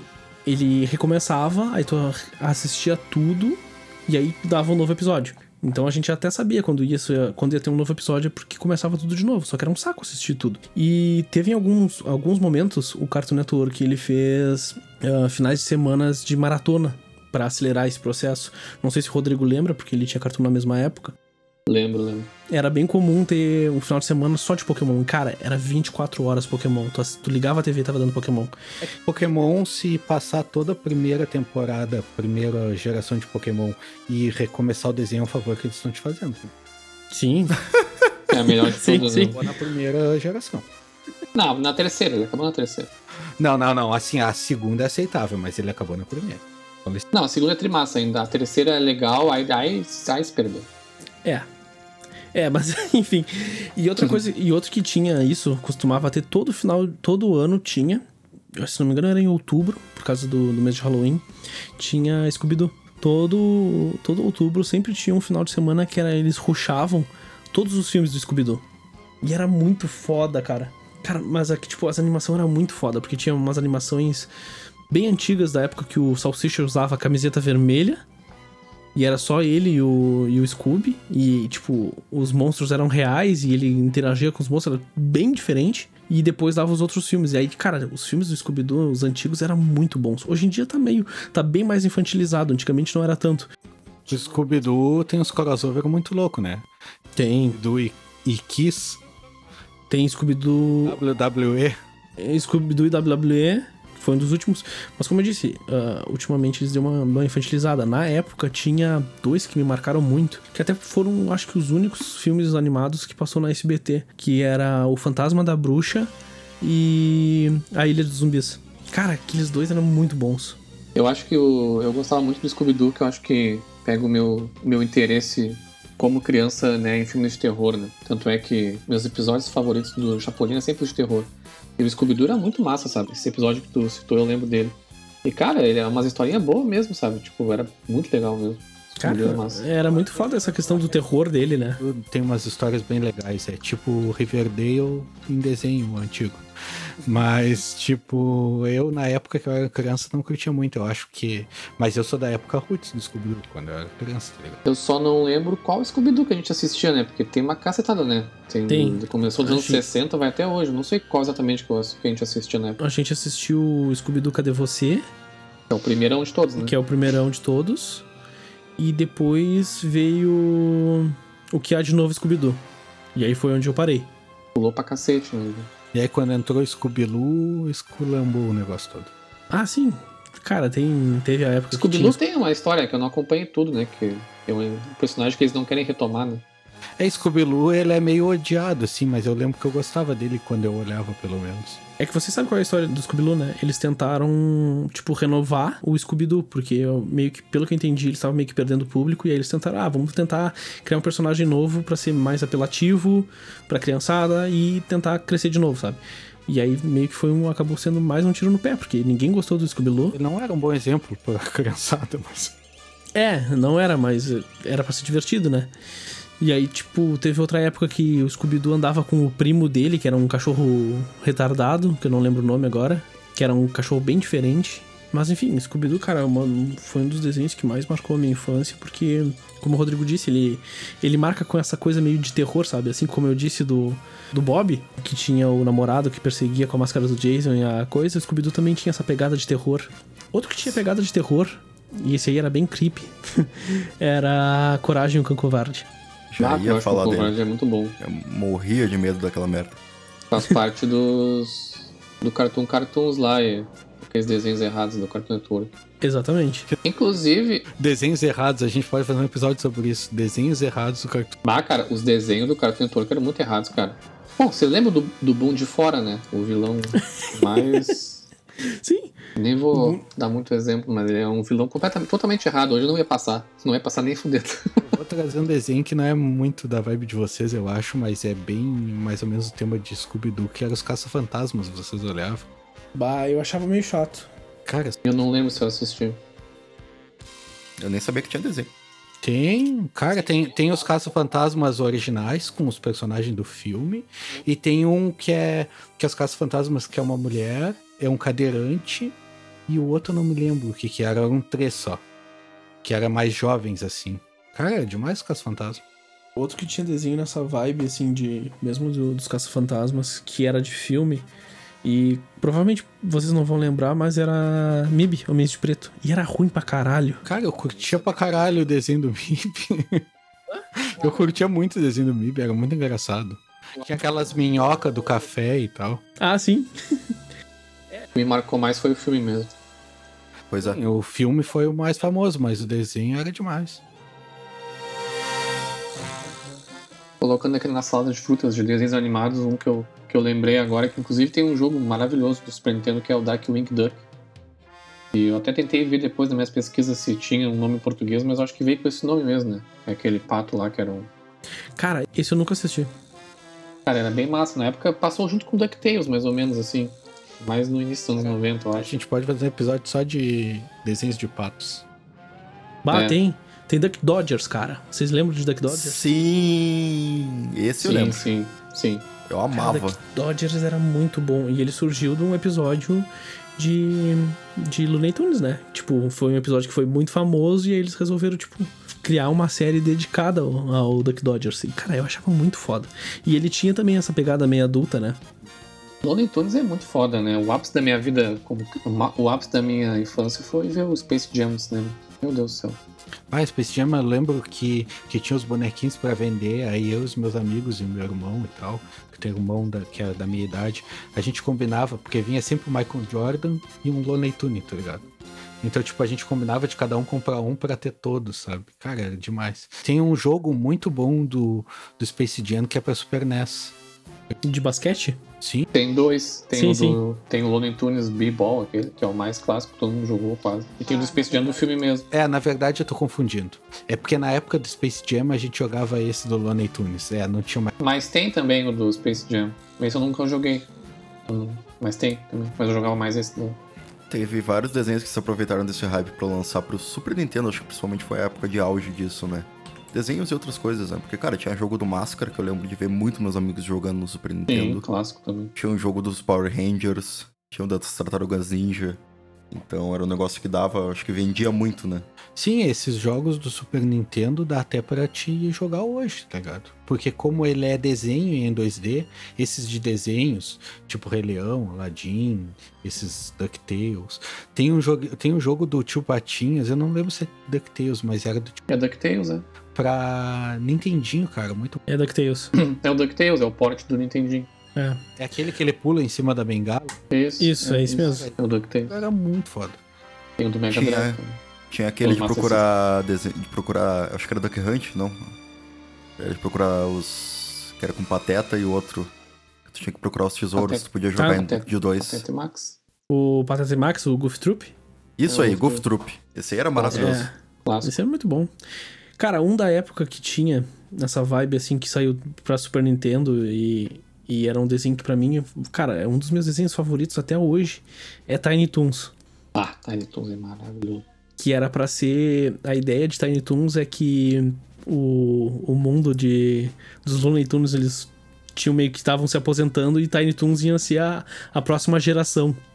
E aí o- os próprios os Looney Tunes eles eram os professores e, a, e os Tiny Toons eram os alunos. Cara, era demais. E esse desenho foi produzido pelo Steven Spielberg. Caralho, eu não fazia ideia. Ah, isso eu não sabia, que massa. Eu lembro que tinha uma guriazinha que ficava apertando eles, um negócio. A Felícia. É, e aí, tipo, tinha um jogo que tu tinha que fugir dela, eu lembro. Ah, A Felícia é a mesma do Pink Cérebro. Isso, a mesma do Pink Cérebro. Nossa.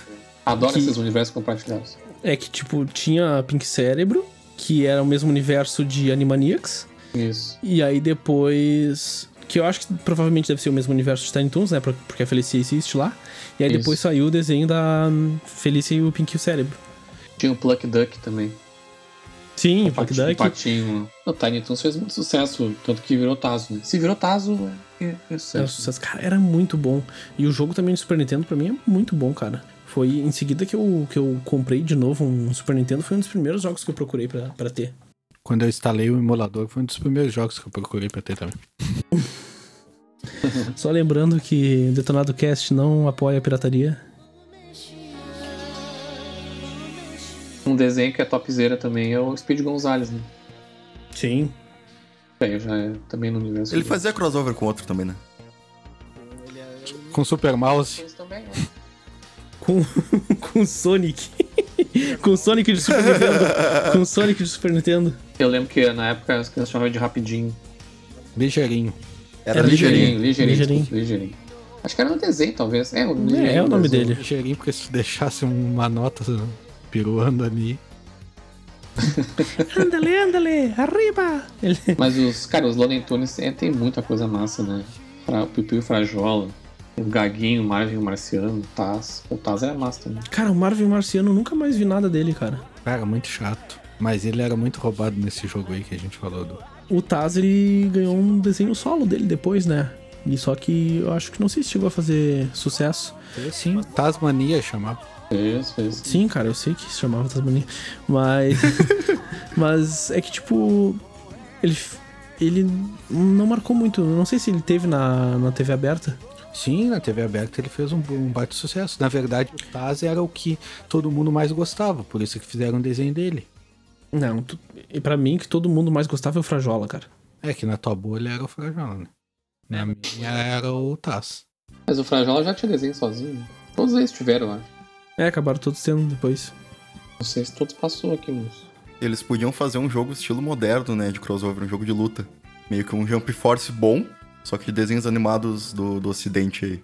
Desenhos Os antigos. Bros, assim, né? É, e cara, ia ser bem legal. Vou te falar, existe já, o nome é Mugen. Porra, tu é do tempo do Mugen. Porra, Mugen existe até hoje, cara. Tem- Sério? Sim, tem gente que, que atualiza até hoje. Tem um, um grupo de um grupo de desenvolvedores que eles lançam uma atualização por ano de Mugen. Tá, fala o que que é Mugen aí pra quem não sabe. O Mugen é, é- é um framework de desenvolvimento de jogos de luta. Que é bem facilitado, tá ligado? Só joga o teu personagem lá dentro e ele já reconhece e já bota dentro do jogo. E aí tu pode botar o que tu quiser. Deve, sair, deve ser daí que saiu o Street Chaves. Sim, provavelmente Street Chave saiu daí. Foi daí mesmo. E, cara, é, é simplesmente é só tu jogar o personagem. Tu tem vários personagens prontos na internet que as pessoas desenvolvem. E só joga ali dentro e o próprio sistema já reconhece e já bota pra. como personagem novo. Cara, é muito foda. Eu lembro que eu fiz, quando eu era criança, eu fazia vários. Aí eu botava, tipo, os personagens do, do X-Men Evolution junto com. da Liga da Justiça. Eu, e mais o Ryu junto. Falando em Ryu, eu vou trazer dois desenhos da infância que tá bem ligado a isso. Primeiro, vocês assistiram Mortal Kombat na Record? Pô, Mortal Assisti. Kombat era foda. Era na Band? nem- Assisti. Eu acho que era na Record, cara. Eu não Eu- lembro do, de... eu não lembro do canal. Eu nem sabia que tinha desenho no Mortal Kombat. Caraca, o desenho do Mortal Kombat é muito bom, meu. Pode É bom pra caramba mesmo. É muito foda. Tinha até uma. A introdução era bem. Era bem marcante, assim, que falava que eles vieram de outro mundo. É que ele é muito, ele é muito curto, né? Ele é 13 episódios.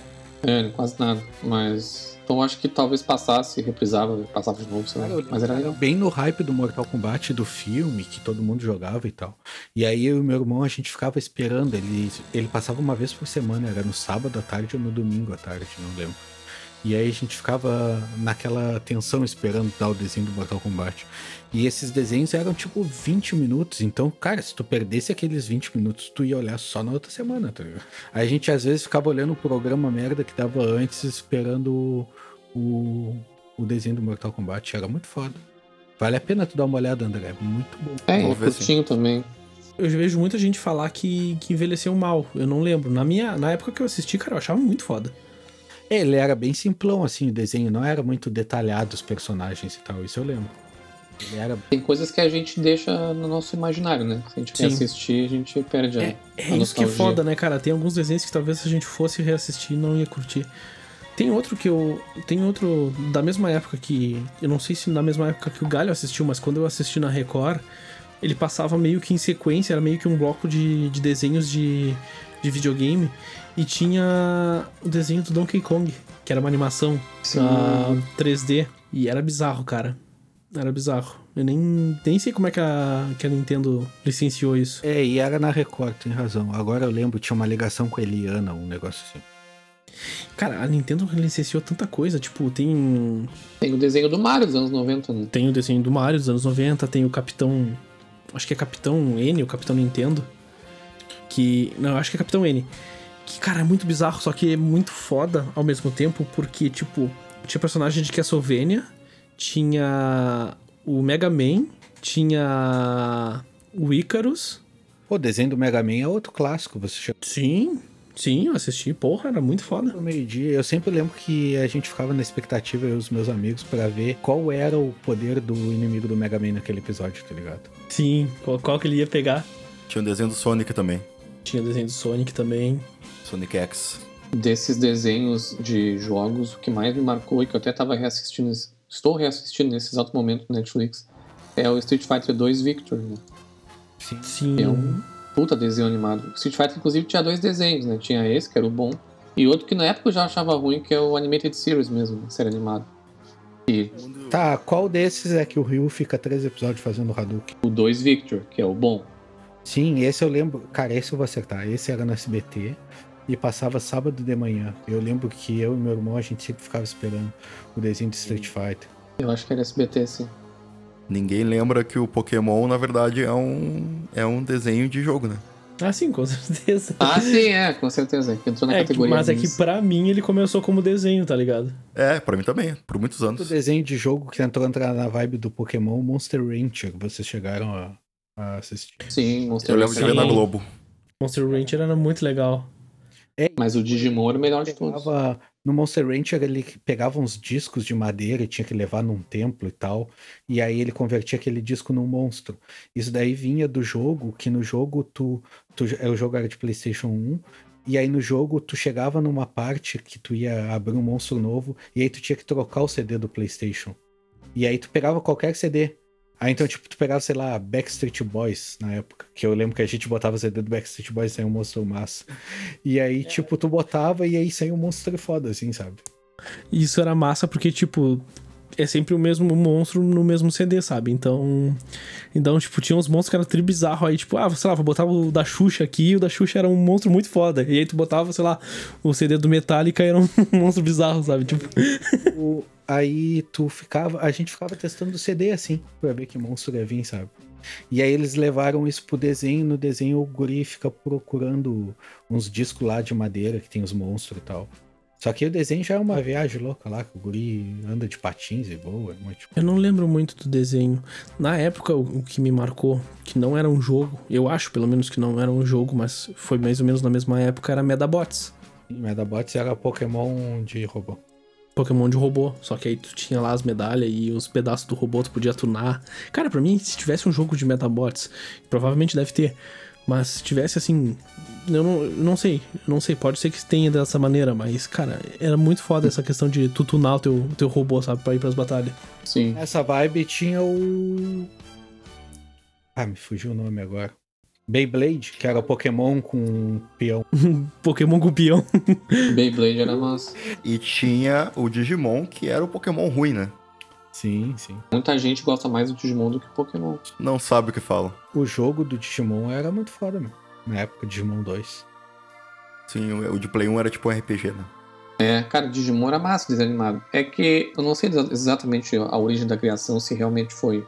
Bom, pra competir com o Pokémon, com certeza foi, né?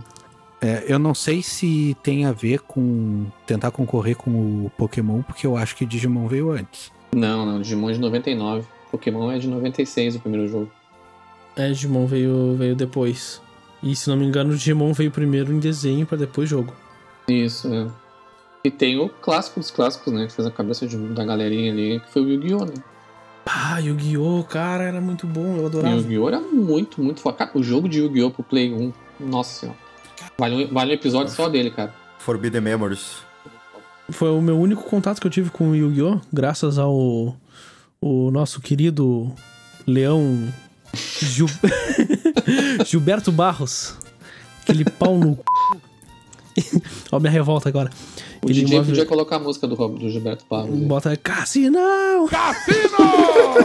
Não, falando. Claro, Gilberto Barros é sabadaço. Aê, Cassinão! Can't get over! Tem uma baladinha ali que é muito engraçada. Ah, eu tô ligado, tem, tem. Acorrentado, acho que é. Acorrentado em você. Estou me sentindo acorrentado. Acorrentado em você. Estou me sentindo acorrentado. Morrendo de tanto te querer. Coisa de quem está apaixonado. Acorrentado Cara, Gilberto Barros tem a capa mais polêmica que é ele deitado com uma criança e o nome é Faz um Carinho em mim. Ah, aquele é o disco proibido. né? Cara, é muito? Cara, É muito depois bizarro. assistam Acorrentado em Você. É maravilhoso. Cara, mas essa coisa. Eu amo. É por isso que eu amo o Brasil, cara. Essas coisas só no Brasil. A Mas vou- interpretação dele interpretando a música é muito foda. Mas voltando, por que, que eu odeio o Gilberto Barros? É que na época do, do Yu-Gi-Oh! que fazia muito sucesso e todo mundo tinha as cartas, ele deu. Ele fez um programa uma vez falando que Yu-Gi-Oh! era do diabo. E ele começou a mostrar as cartas de demônio, tá ligado? E rasgava. E a minha mãe viu.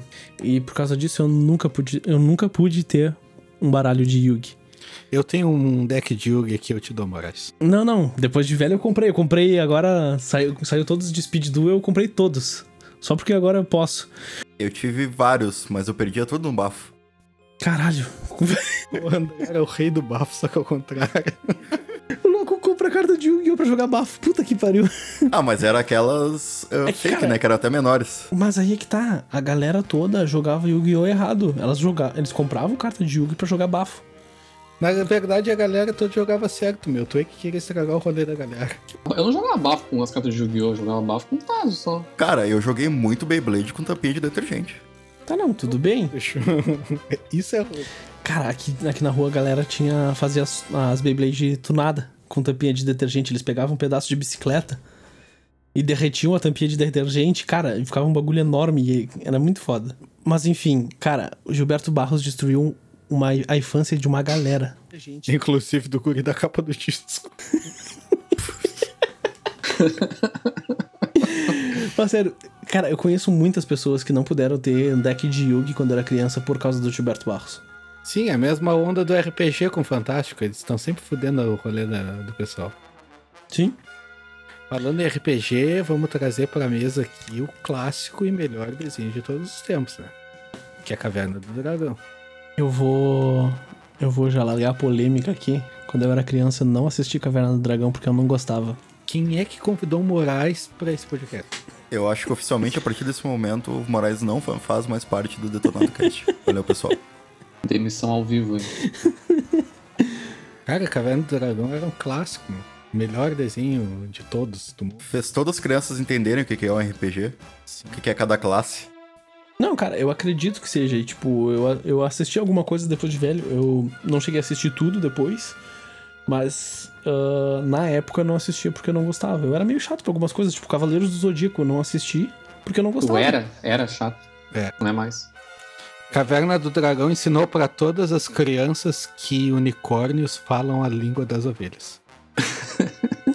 Caverna do Dragão não me marcou tanto quanto alguns outros desenhos, mas, cara, era mais um do bolo lá que eu assistia feliz da vida. Pô, tá louco? A Caverna do Dragão me marcou muito. E muita gente, eu acredito. Esses dias eu tava pra comprar o DVD, inclusive. O Morato tava até falando comigo sobre isso. O box com todos os episódios, menos o que nunca saiu. Eu vou te dar um spoiler, ele não vem com o episódio final. Mas É, mas o tem episódio- esse, então tá, tá bom. Ah, o episódio final tu pode achar HQ. Episódio final não tem, cara. Foi feito por fãs, cara, baseado no. O fã, meu. Sai fora, sai. Não, não, sai daqui. Tira o Moraes do podcast aí. Não olha o bagulho e ainda que é coisa feita por. Sai fora. Cara, não, não, cara. Calma. Ele. Eles pegaram o roteiro original e É fizeram. o roteiro mas, original cara, e eles fizeram a, um HQ. Cara, tem desenho do final, só que é com um bonequinho cabeçudo assim, pequenininho. Mas isso daí não é, não é canônico. É, sim, com certeza não é. Da mesma maneira que a HQ não é, tá ligado? E eu acho que a, a magia de Caverna do Dragão é essa, que não tem final e tem muitas teorias da conspiração sobre o final. Claro, né, meu? Até porque eles não estão vivos. Fica registrado que se tu quer que alguma coisa faça sucesso, não faz o último episódio. Exato. Nunca, jamais. Ou faça que nem o Lost, enrola todo mundo bastante tempo. E aí termina ruim e diz que Lost é uma série de muitas perguntas e poucas respostas. Então chama Caverna do Dragão Hacking. Eu nu- nunca vou me esquecer do nome. Eu já li já. Tem, tem escrito detalhado e tal. Sim. Todo. O roteiro foi feito mesmo, mas só o desenho foi cancelado. né? Cara, se eu não me engano, eu posso estar falando bobagem, mas eu acho que eles nunca fizeram nem roteiro. Cara, aí é que tá. Isso também entra naquela vibe de teoria da conspiração, porque tem gente que fala que aquele roteiro não é o de verdade. Sim, eu acho que o roteiro original nunca foi feito. Ou quando vê o roteiro original de Caverna do Dragão, tá escrito no Necronômico, tá ligado?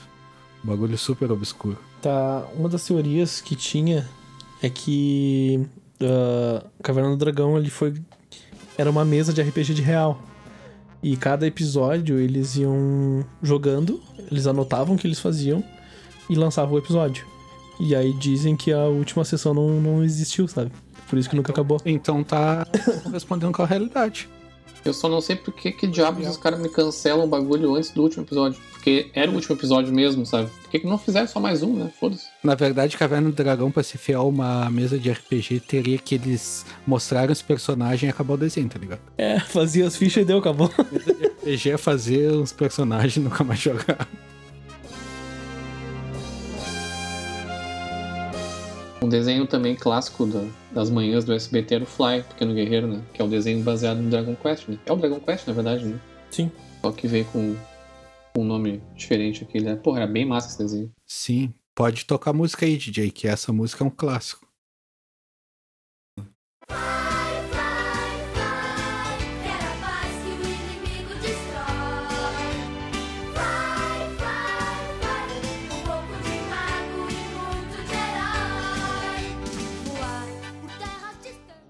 É, o Fly veio na época não pra concorrer, mas é bem da época do Dragon Ball 1 no SBT. Eles passavam, eu acho que terminou o Dragon Ball e começou o Fly.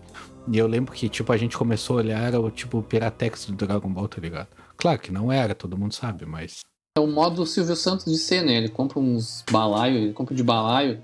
Vê esses desenhos japoneses aí. Aí ele compra assim, sem nem saber o que ele tá comprando e vai passando. Depois manda dublar e vai passando, né? É, e tem muita coisa que é famosa só aqui por causa disso, né? Sim. Exatamente. Foi o que aconteceu com o Chapolin Chaves, né? Quando começou a passar aqui no Brasil, já tinha até terminado lá no México. Depois teve de novo, mas também compraram, não sabia nem o que que era, mandaram dublar e hoje acho que é o país que mais consome o negócio. Sim, esse negócio foi o que aconteceu na manchete, que eu digo que foi o berço do anime. Porque começou com Cavaleiros do Zodíaco, depois teve Samurai Warriors, teve Shurato. Alguém lembra de Shurato? Ninguém nem lembra. Eu conheço, mas não lembro. Então uma, é uma intro, uma música de intro que marcou muito na época também. Aí teve Yu Yu Hakusho, e aí eles des- descambaram no anime, assim. É, a Manchete foi o precursor do anime no Brasil, que estourou mesmo depois. Guerreiras Mágicas de Rei Earth também foi lá. Era essa que eu tava procurando, cara, o nome. Tinha também. Tinha muita coisa foda, cara. A Manchete também foi o berço do Tokusatsu, mas aí isso a gente deixa pra outro episódio. Deixa pra um próximo episódio. Eu fico chateado que eu não assisti Manchete na época, cara. Cara, Manchete era demais. Não sei por que diabos não assisti. Tinha mesmo esse canal, eu ia ficar sabendo se tivesse, não é possível. Eu tô falando, cara. Faltou um bombrilzinho na, na antena. Faltou um bom brilho, é. Super campeões da Manchete, né? Sim, Super Campeões, cara. Super Campeões é um clássico. Acabou de sair o jogo, inclusive. Super Campeões nos ensinou que é muito mais fácil tu acertar uma bola no travessão do que fazer uma bicicleta. Eu lembro que tinha um episódio que o cara tinha que acertar uma bicicleta pra ser o Oliver, no caso. Oliver é até o nome do meu filho, mas não tem nada a ver com Super Campeões. Ah, ele tinha que acertar uma, uma bicicleta pra poder entrar no time. Aí ele chutava a bola no travessão e ia fazer a bicicleta, não conseguia. Aí chutava a bola no travessão de novo, ia fazer a bicicleta, não conseguia. Tipo, acertava todas as bolas no travessão, mas a porra da bicicleta não conseguia fazer. Ah, vocês lembram dos desenhos da MTV? Que tinha o Mega Liga e o Fudêncio? Sim, sim, sim. Eu não sei se Aí eu já era Fudêncio. adolescente já. É, Fudêncio, é- Fudêncio já era mais, mais adolescente, mas Mega Liga é bem antigo, cara. Mega Liga Fudência é a mesma época, cara. Não, cara, Mega Liga acabou e aí começou Fudêncio. Ah, sim, mas é da mesma época. Não, ele. não Mega Liga mas- acho que é início dos anos 2000, né? Sim, a MTV comprou uma engine lá de fazer desenho e aí fazia um atrás do outro. Não, eu- eles falaram, é real oficial. Eu, Era a Mega Liga MTV de VJs Paladinos, né? sim. Isso. Cara, era muito bom, eu gos- eu gostava pra caralho. Tinha várias referências, assim, do, do musicais que era muito foda. E por fim, cara, um dos desenhos também que foi meu favorito por muito tempo, provavelmente talvez só o Rodrigo lembre, que passou bastante. Acho que ele passou na SBT na real, que era Duelo Shaolin. Ah, Duelo Shaolin maravilhoso. Vocês lembram? Não. Eu lembro o nome, mas eu não lembro que desse. Era, era um, um grupo de crianças, adolescentes, que eles estavam num dojo e eles tinham, tinha um brasileiro, que era o Raimundo, tinha uma chinesa. Eu acho, eu não lembro qual é a, a origem do, do principal ali, que eu nem- também não lembro nem o nome, só tô lembrando por cima das coisas. E tinha um texano. E eles iam atrás de relíquias. E aí cada relíquia tinha um poder. Daí tinha o tinha tipo os Hashi mutantes que encolhiam eles, tinha o espelho reverso que quando tu usava um poder nele, tu usava o espelho e o espelho in- invertia o poder. Cara, era muito foda, cara. E ele tinha até uns episódios bem creepy na época assim, uns bagulho bem bizarro. Mas era muito legal. Pena que foi outro desenho cancelado. Cara, eu não consigo entender como é que eles cancelam tanta coisa boa e deixam umas porcaria. Rodrigo, tu assistiu Invasorzinho? Não. Caralho, cara. Inva- Invas- Os bagulho que só ele olhou, tá ligado? Cara, Invasorzinho ele era um desenho da, da Nickelodeon. Que até, até pouco tempo atrás foi um, deu um boom porque refizeram, acho que o, fizeram um filme, um episódio novo. Cara, era muito, muito foda porque ele era tipo, ele tinha uma pegada meio adulta também. E ele era. E ele era tipo. Mais. Ele era. Ele tinha um humor diferente, tá ligado? Ele era um, um ET que veio. Tipo, era uma raça de ETs que mandavam ah, ETs pra vários planetas. E aí, tipo, tinha esse, esse aí que queria invadir um planeta. E ele era, tipo, muito maníaco, louco, assim. Só que ele não era levado a sério. E aí eles pegaram e mandaram ele pra um planeta que também não era levado a sério, que era a Terra. E aí, cara, ele entra, ele cai na Terra e ele acaba, tipo, se disfarçando de humano. E ele tem que ir pra escola. Cara, é, é muito bizarro. É muito bizarro. Eu vou te dizer uma, uma coisa, Moraes. Eu acho que a tua infância foi uma enganação. Eu acho que a tua mãe comprou esses desenhos que estavam na promoção que ninguém olhava. Aí ela botava no videocassete e dizia que era TV aberta pra ti. Só tu. Mas é que, é que o Moraes, é que o Moraes ele pegou muito o desenho do início dos anos 2000 ali, né? É um cara especial, difer- diferenciado. Não, é que ele pegou muitos desenhos dos anos 2000. Tipo, início dos anos 2000 ali eu tava mais nos anime e já tava mais MTV, música e tal. Tipo, sabe como é que é a coisa? Pré-adolescente já não quer assistir desenho, não quer fazer nada, pensa que é coisa de criança. Depois quando a gente fica adulto a gente se arrepende. Mas Invasorzinho, esses- esses- alguns que o Moraes citou já são do início dos anos 2000, uma época que eu já não assistia mais desenhos. sabe? Mas que, que bom que tu falou isso aí, Rodrigo, porque, cara, eh, tu falou exatamente isso, né? Sobre essa questão do. de tu chegar no fim da adolescência e não querer assistir desenho mais. Isso não aconteceu comigo. Porque no fim da minha adolescência, ali quando eu tinha uns 16, 17 anos, eu fui ter TV a cabo pela primeira vez na vida. Então eu comecei a assistir Nickelodeon, comecei a assistir Cartoon, comecei a assistir o Disney XD, né? Que, que era o Tsunami, né? Depois virou Disney XD. Não, não, E, é cara- o Jetix. Isso, Jetix. E, cara, pra mim, dois dos melhores desenhos que eu já vi na vida foram nessa época. Que foi Phineas e Ferb e Padrinhos Mágicos, que são desenhos que até hoje, se estiver passando em qualquer lugar, eu vou parar pra assistir. Porque, tipo, eles já tinham um teor mais escondido, um pouquinho mais adulto, mas eram desenhos bem infantis, assim, visualmente, sabe? O público-alvo era mais infantil. E, cara, eu gostava muito. Phineas Ferb tinha muitas músicas, tinha muitas partes musicais, a abertura era fantástica. Aquele mundo dos Padrinhos Mágicos também era muito engraçado. Padrinhos Mágicos eu lembro de nome, mas eu não assisti muito. Cara, Padrinhos Mágicos nem é tão novo. Padrinhos Mágicos, pra te ter um, um, um exemplo, ele tem um crossover com Jimmy Neutron. Sim, sim, eu lembro desse episódio. Que é no estilo dos dois. O Jimmy Neutron entra no, no desenho 2D e eles entram no desenho 3D. Isso. Mas, cara, Padrinhos Mágicos é um, é um desenho que, tipo, eu não, não assisti tanto. Eu, eu, eu gostava no início, mas depois eu fui achando meio, sei lá, e fui deixando de assistir. E Phineas e Ferb, cara, Phineas e Ferb eu assisti um pouco. E eu também já, já era, tipo, se tu assistiu com, com 17, eu tava assistindo com 18. E, e, cara, pra mim, Phineas e Ferb também era um desenho que no início era muito foda, era muito legal. Depois, com o passar das temporadas, acabaram ficando meio estranhas. Eu só voltei a assistir quando ele fez um crossover com, com Star Wars. Ah, eu lembro disso. Eles fizeram como se fosse todo o episódio 4, né? Isso. Que é bem foda. Mas, tipo, é um- são já, eu já tava meio que parando de assistir esses desenhos mais novos e tentando resgatar os desenhos mais antigos, sabe? Tem muitas coisas, assim, de hoje em dia que eu não assisti. E que, se eu falar aqui, a, a galera que assiste desenho até hoje pode me crucificar. Que, tipo, cara, eu nunca assisti a, a Adventure Time, por exemplo. Cara, eu também não. Não, não. Nem sei do que isso. Ah, não sabe o que estão perdendo, cara. Eu sei que é bom, eu deveria assistir, mas eu realmente É, É muito. tá na minha backlog de coisas pra assistir ainda, eventualmente. É o melhor desenho que não era pra ser pra adulto, mas foi. Sim. Então, Todo mundo fala isso. Mas, de novo, no Cartoon Network, né? Sim. Cartoon Network é tudo desenho errado. Sim, cara, outro que a gente não citou do Cartoon Network, que provavelmente já tá também um pouco mais assim pra, pra cá, mais pro lado adulto, é As Terríveis Aventuras de Billy Mandy. Sim. Sim. Ca- Cara, As Terríveis Aventuras de Billy Mandy era muito bizarra, só que eu achava muito massa também pela pegada meio que de terror. Só que tinha uns bagulho que era muito foda, que tipo, tem um episódio do chupacabra, tá ligado? Que aí eles ficam rateando atrás do chupacabra. Tem um episódio que um, de um pato fantasma que fica peidando com a boca. E aí ele vai começa a peidar nos lugares, ele leva todo mundo pra cadeia. Cara, era muito foda, né? Outro clássico que eu também não, nunca gostei, não consegui assistir, é Bob Esponja. Ah, Bob Esponja a gente já era velho, né, meu? Cara, Bob 99, na verdade. Cara, Bob Esponja tem 20 anos. Tá, não, mas aqui passou em 99? Aqui eu acho que começou a passar início dos na anos TV 2000, a cabo, cara. talvez. Ah, talvez na TV a cabo, porque eu vi Bob Esponja passar na TV aberta e já era velho, já. Eu confesso que eu não tenho muita noção de quando eu assisti as coisas assim. Eu só tenho um lapso assim de, de datas, eu não tenho. Eu assisti em algum momento, mas nunca gostei muito de Bob Esponja, achei meio chato. Cara, Bob Esponja eu acho que começou a passar aqui no início dos anos 2000. Pelo menos é a lembrança que eu tenho. Eu assisti, cara, eu assistia bastante. O início de Bob Esponja é legal. Mas depois, com o passar do tempo, parece que os, os episódios foram ficando mais bobinhos. Até hoje, se eu assisto os, os primeiros episódios, eu acho massa. E se eu assisto os últimos, eu acho muito bobinho. Eu lembro dos primeiros episódios terem umas coisas bem adultas, assim. Exatamente. Cara, um desenho que por muitos anos foi meu favorito foi Mansão Foster para Amigos Imaginários. Ah, eu acho chato pra caralho. Nada Moraes! chato pra caralho. Tu podia ver na Cartoon todos os episódios e achava chato, cara. Sim. Cara, era Não, é- fantástico. Esse só funciona pra quem tem amigos imaginários.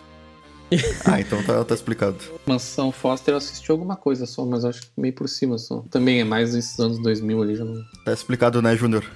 meio que Mansão Foster ele é a segunda geração da Cartoon Network. A primeira geração foi Dudu e Edu, Vaca e Frango, Johnny Bravo, Dexter.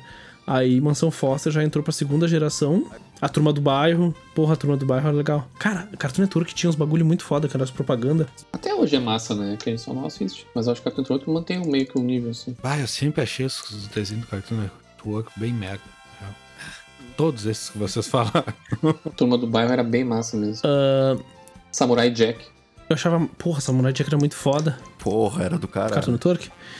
E... Mas um bagulho que eu achava foda era as propagandas que tinha do Cartoon Network, cara. Que ele meio que mostrava como se fosse um bastidores de um, pro- de um, de um canal de TV, sabe? E eles eram funcionários. E era muito foda essas propagandas assim. Era massa mesmo. Tem um que eu assistia quando eu era criança e eu sentia vergonha e não admitia que eu assistia, mas eu assistia. Que era Ursinho, Ca- Ur- Ursinhos Carinhosos. Pô, Ursinhos Carinhosos era um clássico, todo mundo. Clássico, clássico, tá louco. Ursinhos Esse caso é maravilhoso. Junto com o primeiro desenho que eu trouxe, que é a, a nossa turma. Era tudo da mesma época. Ursinhos Carinhosos, nossa turma, os Smurfs. Cara, Smurfs eu não lembro de passar na TV. Passava. Mas eu vejo, eu vejo muita gente falar. Esse era, passava. Cara, e Ursinhos, os Ursinhos Carinhosos eu achava muito foda, mas eu tinha vergonha de assistir. Toca a música aí, DJ pro Moraes passar vergonha. Ursinhos carinhosos. 4, 3, 2, 1. Quem é que surge de algum lugar lá no céu? Se movimentando rapidinho. Todos tinham. Todos eram um urso, aí tinha o leão, que era o mais massa e tal. Sim. Tinha a Laurinha. Era a Laurinha, né? Não, eu curti o leão mesmo. Não, a Laurinha era, era inimiga, não era? O leão era meio medroso, não tinha um. Caralho. Eu acho que tinha. Isso aí é He-Man, cara, antes dele virar o, Isso. Eu sei. o gato guerreiro. Se eu não me engano, o leão dos ursinhos carinhosos era medroso também. He-Man e She-Ra a gente não trouxe, eu sempre achei meio chato. Mas é um desenho da minha infância também. Eu botaria ele no balaio dos Thundercats. Que era foda pra caralho também. Ah, chato pra caralho. Puta merda. Eu não assistia Thundercats, eu achava, ch- eu achava chato também. Ah, tá louco. Aquela síndrome de micropênis do Lion. Bah, muito foda. Inspetor Bugiganga, legal. Inspetor Bugiganga. Era massa, cara. Em que canal passou? Porque eu também não lembro. Depois fizeram um filme merda com o Matthew Brother, que ficou um lixo. Bah, eu gostava do filme. Bah, tá louco. Mas é que eu era criança, né? A gente não tem um filtro muito bom. Pô, cara, tu pega Inspetor Bugiganga, que o clássico ele tem um narigão e bota Matthew Brother, nada a ver. O Garfield era legal também. Garfield e seus amigos. Que tinha, tinha a fazenda do Orson. E eu gostava do filme do Garfield. Hoje em dia, se eu ver, deve ser um cocô. Então, é, eu assisti na época e gostei, não, não sei se eu reassisti. É, eu não sei se eu gostar. quero reassistir. Entra na mesma vibe. Anos 90 tem o Zé Colmeia também. Na real, o Zé Colmeia é bem mais antigo, né? É, você comer é bem mais antigo, entra ali com. com. A idade do galho. Né? Cara, eu não vi nenhum desses que tu fala que é da minha idade, tá ligado? E tu regula comigo, então deve ser da tua idade. Não, foi uma piada, na verdade. Acho que o desenho dos anos 60. É, dos anos- acho que até Eu antes. sei que foi uma piada. Não, eu regu... é que Eu tô rindo por dentro. É que as famosas reprises, né? A gente assistia, as- como eu disse, cara, tipo, Sim. Tartaruga Tuxê, eu assisti muito na minha infância. Cara, era desenho dos anos 40, sei lá, Sim, sim. 60. Os desenhos da Hanna-Barbera lá com o Aquaman que fazia o sonzinho aquele que eu não vou fazer, que é muito ridículo. Legal, calma. E era tudo, era tudo o mesmo estilo de desenho, ao meu ver, pelo menos. Tipo, esses do Aquaman, o Capitão Planeta, parecia que era o mesmo estilo de traço, sabe? Sim. Sim, Tudo na mesma Capitão. época era meio, era meio igual. Lloyds, não sei se vocês lembram dos Herculoides. Sim, lembro. Herculoides era, eles eram meio tipo da época das trevas, das trevas nada da. Da. da, da... Isso. Era um cara, uma mulher, eu lembro que tinha um. Parecia um macaco, sei lá o que que era. E aí tinha dois bonecos que se esticavam, assim. Que era tipo, parecia um fantasma, uma gosma, sei lá. É, e eles se esticavam e tal. Essa época era muito louco. Falando em Idade da Pedra, tinha os Flintstones, né? Flintstones e depois os, Jets, os Jetsons, né? Jetson Que era outra ponta. No passado. Cara, os Flintstones eu olhei muito o filme dos. Eu também. Eu lembro que o meu pai, a gente morava pra, pra fora, então meu pai fazia aquela, ele ia na cidade e alugava um filme, tipo, na sexta e entregava na segunda. E aí então, cara, ele alugou os Flintstones, aí eu olhei, eu olhei, não tinha nada, não pegava canal lá fora. E aí eu olhei, aí tirei, botei de novo, olhei, e, cara, eu olhei, tipo, três vezes no mesmo dia. Um desenho que era massa, que na verdade também tinha o, a série com os bonecos real, que era os Muppets, né? Tinha os dois, tinha tanto desenho quanto tinha o dos fantoches lá. Só, só antes dos Muppets falar dos Flintstones, tinha os Jetsons também, que era no mesmo universo. Dizem que os Jetsons e os Flintstones viviam na mesma época, os Jetsons viviam no céu e os Flintstones na Terra. Tem um rolê assim. é como se fosse o- os que os Flintstones eram o futuro pós-apocalíptico. Porque eles comemoravam o Natal, tá ligado? Alguém deve ter ensinado a eles sobre isso. Ah, sim, sim. Adoro teoria de desenho animado. Os Jetsons eram muito massa. Tinha entrada que era um clássico que o, que o cara ia despachando as crianças no. O mais engraçado é que os Jetsons, ele se passa no futuro, só que o futuro é 2016. É, não sabia. Eu acho que é, eu acho que é 2016, se não me engano. Ou é 2013, eu sei que é, é, é por ali, tá ligado? Sim.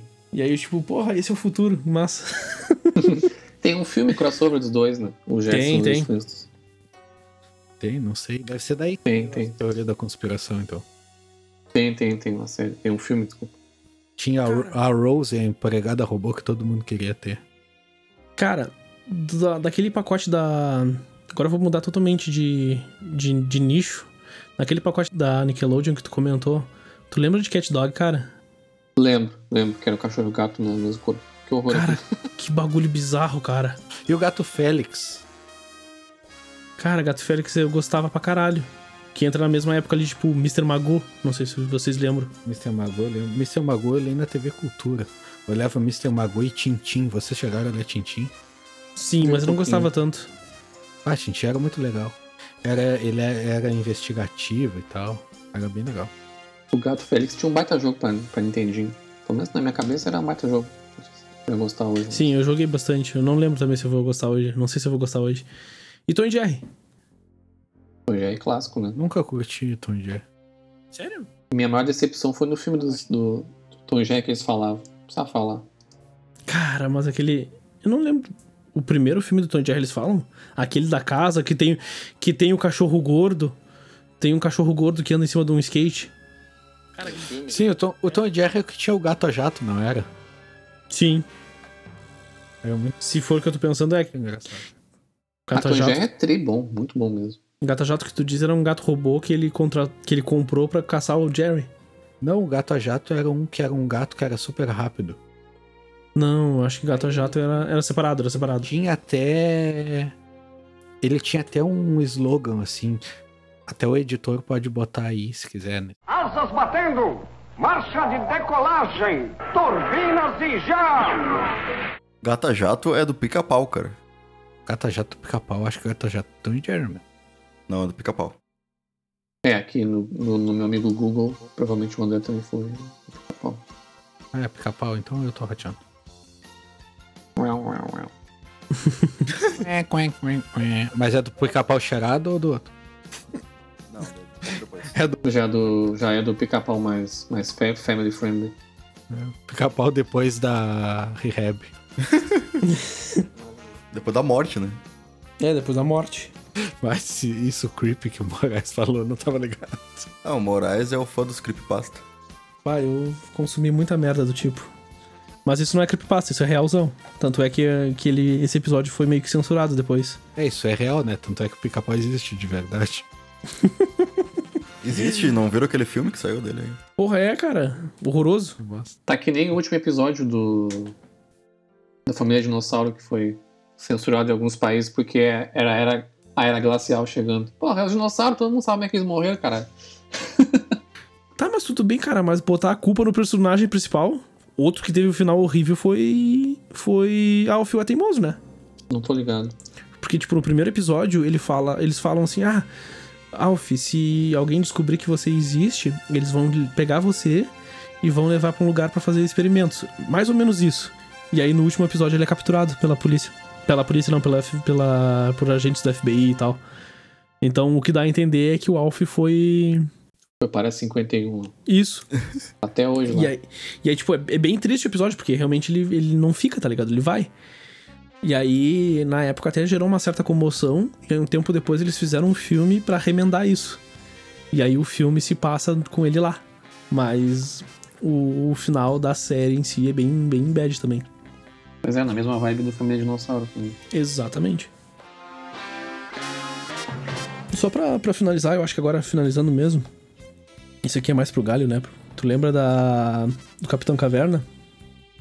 Cara, nunca gostei. Na verdade, Capitão Caverna é do tempo da minha mãe. Pela homenagem. Capitão Caverna é maravilhoso Eu também. lembro quando passou na TV aberta, minha mãe disse: Ah, eu gostava desse desenho, não sei o quê. Mas eu nunca gostei, eu sempre achei Capitão a Caverna muito ruim. Eu só gostava dele na Corrida Maluca. Mas Capitão Caverna é de 77, quantos anos tem a tua mãe? É de 69, cara. Cara, o que, o que o que minha mãe falava assim que gostava muito era a Formiga Atômica. Quando eu tava assistindo na TV, minha mãe vinha e falava: "Ah, eu gostava desse desenho". Sim, Formiga Atômica tinha o Super Mouse também. Sim. Eu levantei esse assunto do Capitão Caverna porque essa semana o, o filme do Scooby-Doo foi lançado e eles estão. E esse vai ser o primeiro filme que vai fazer o universo compartilhado da Hanna-Barbera. Lá da- dos desenhos antigos.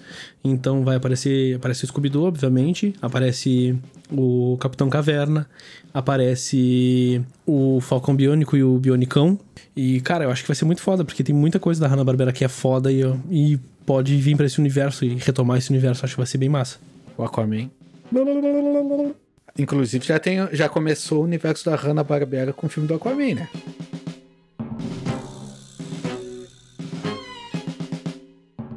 Bom, pessoal, eu acho que é isso. Acho que a gente conseguiu trazer bastante desenhos e, e histórias da nossa infância e coisas do tipo.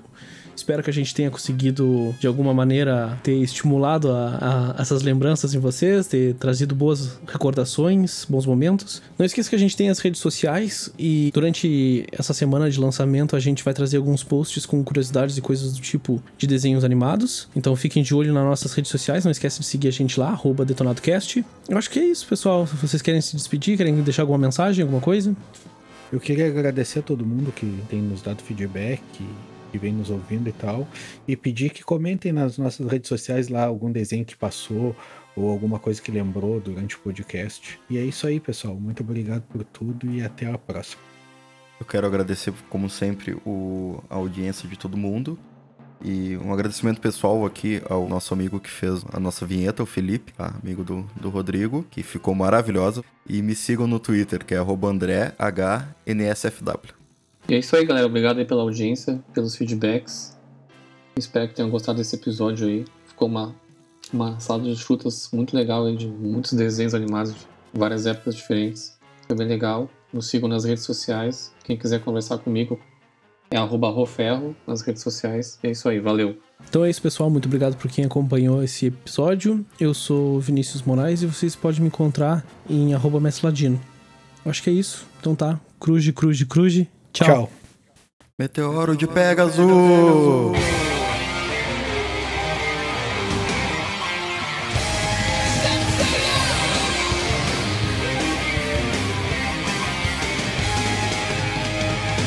Faça elevar o cosmo no seu coração e todo mal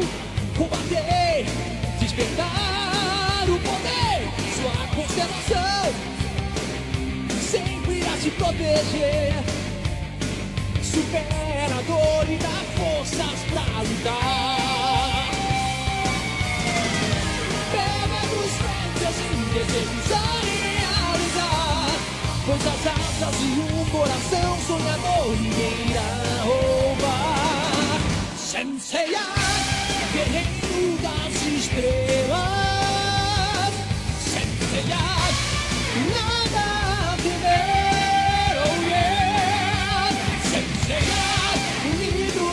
Sua força.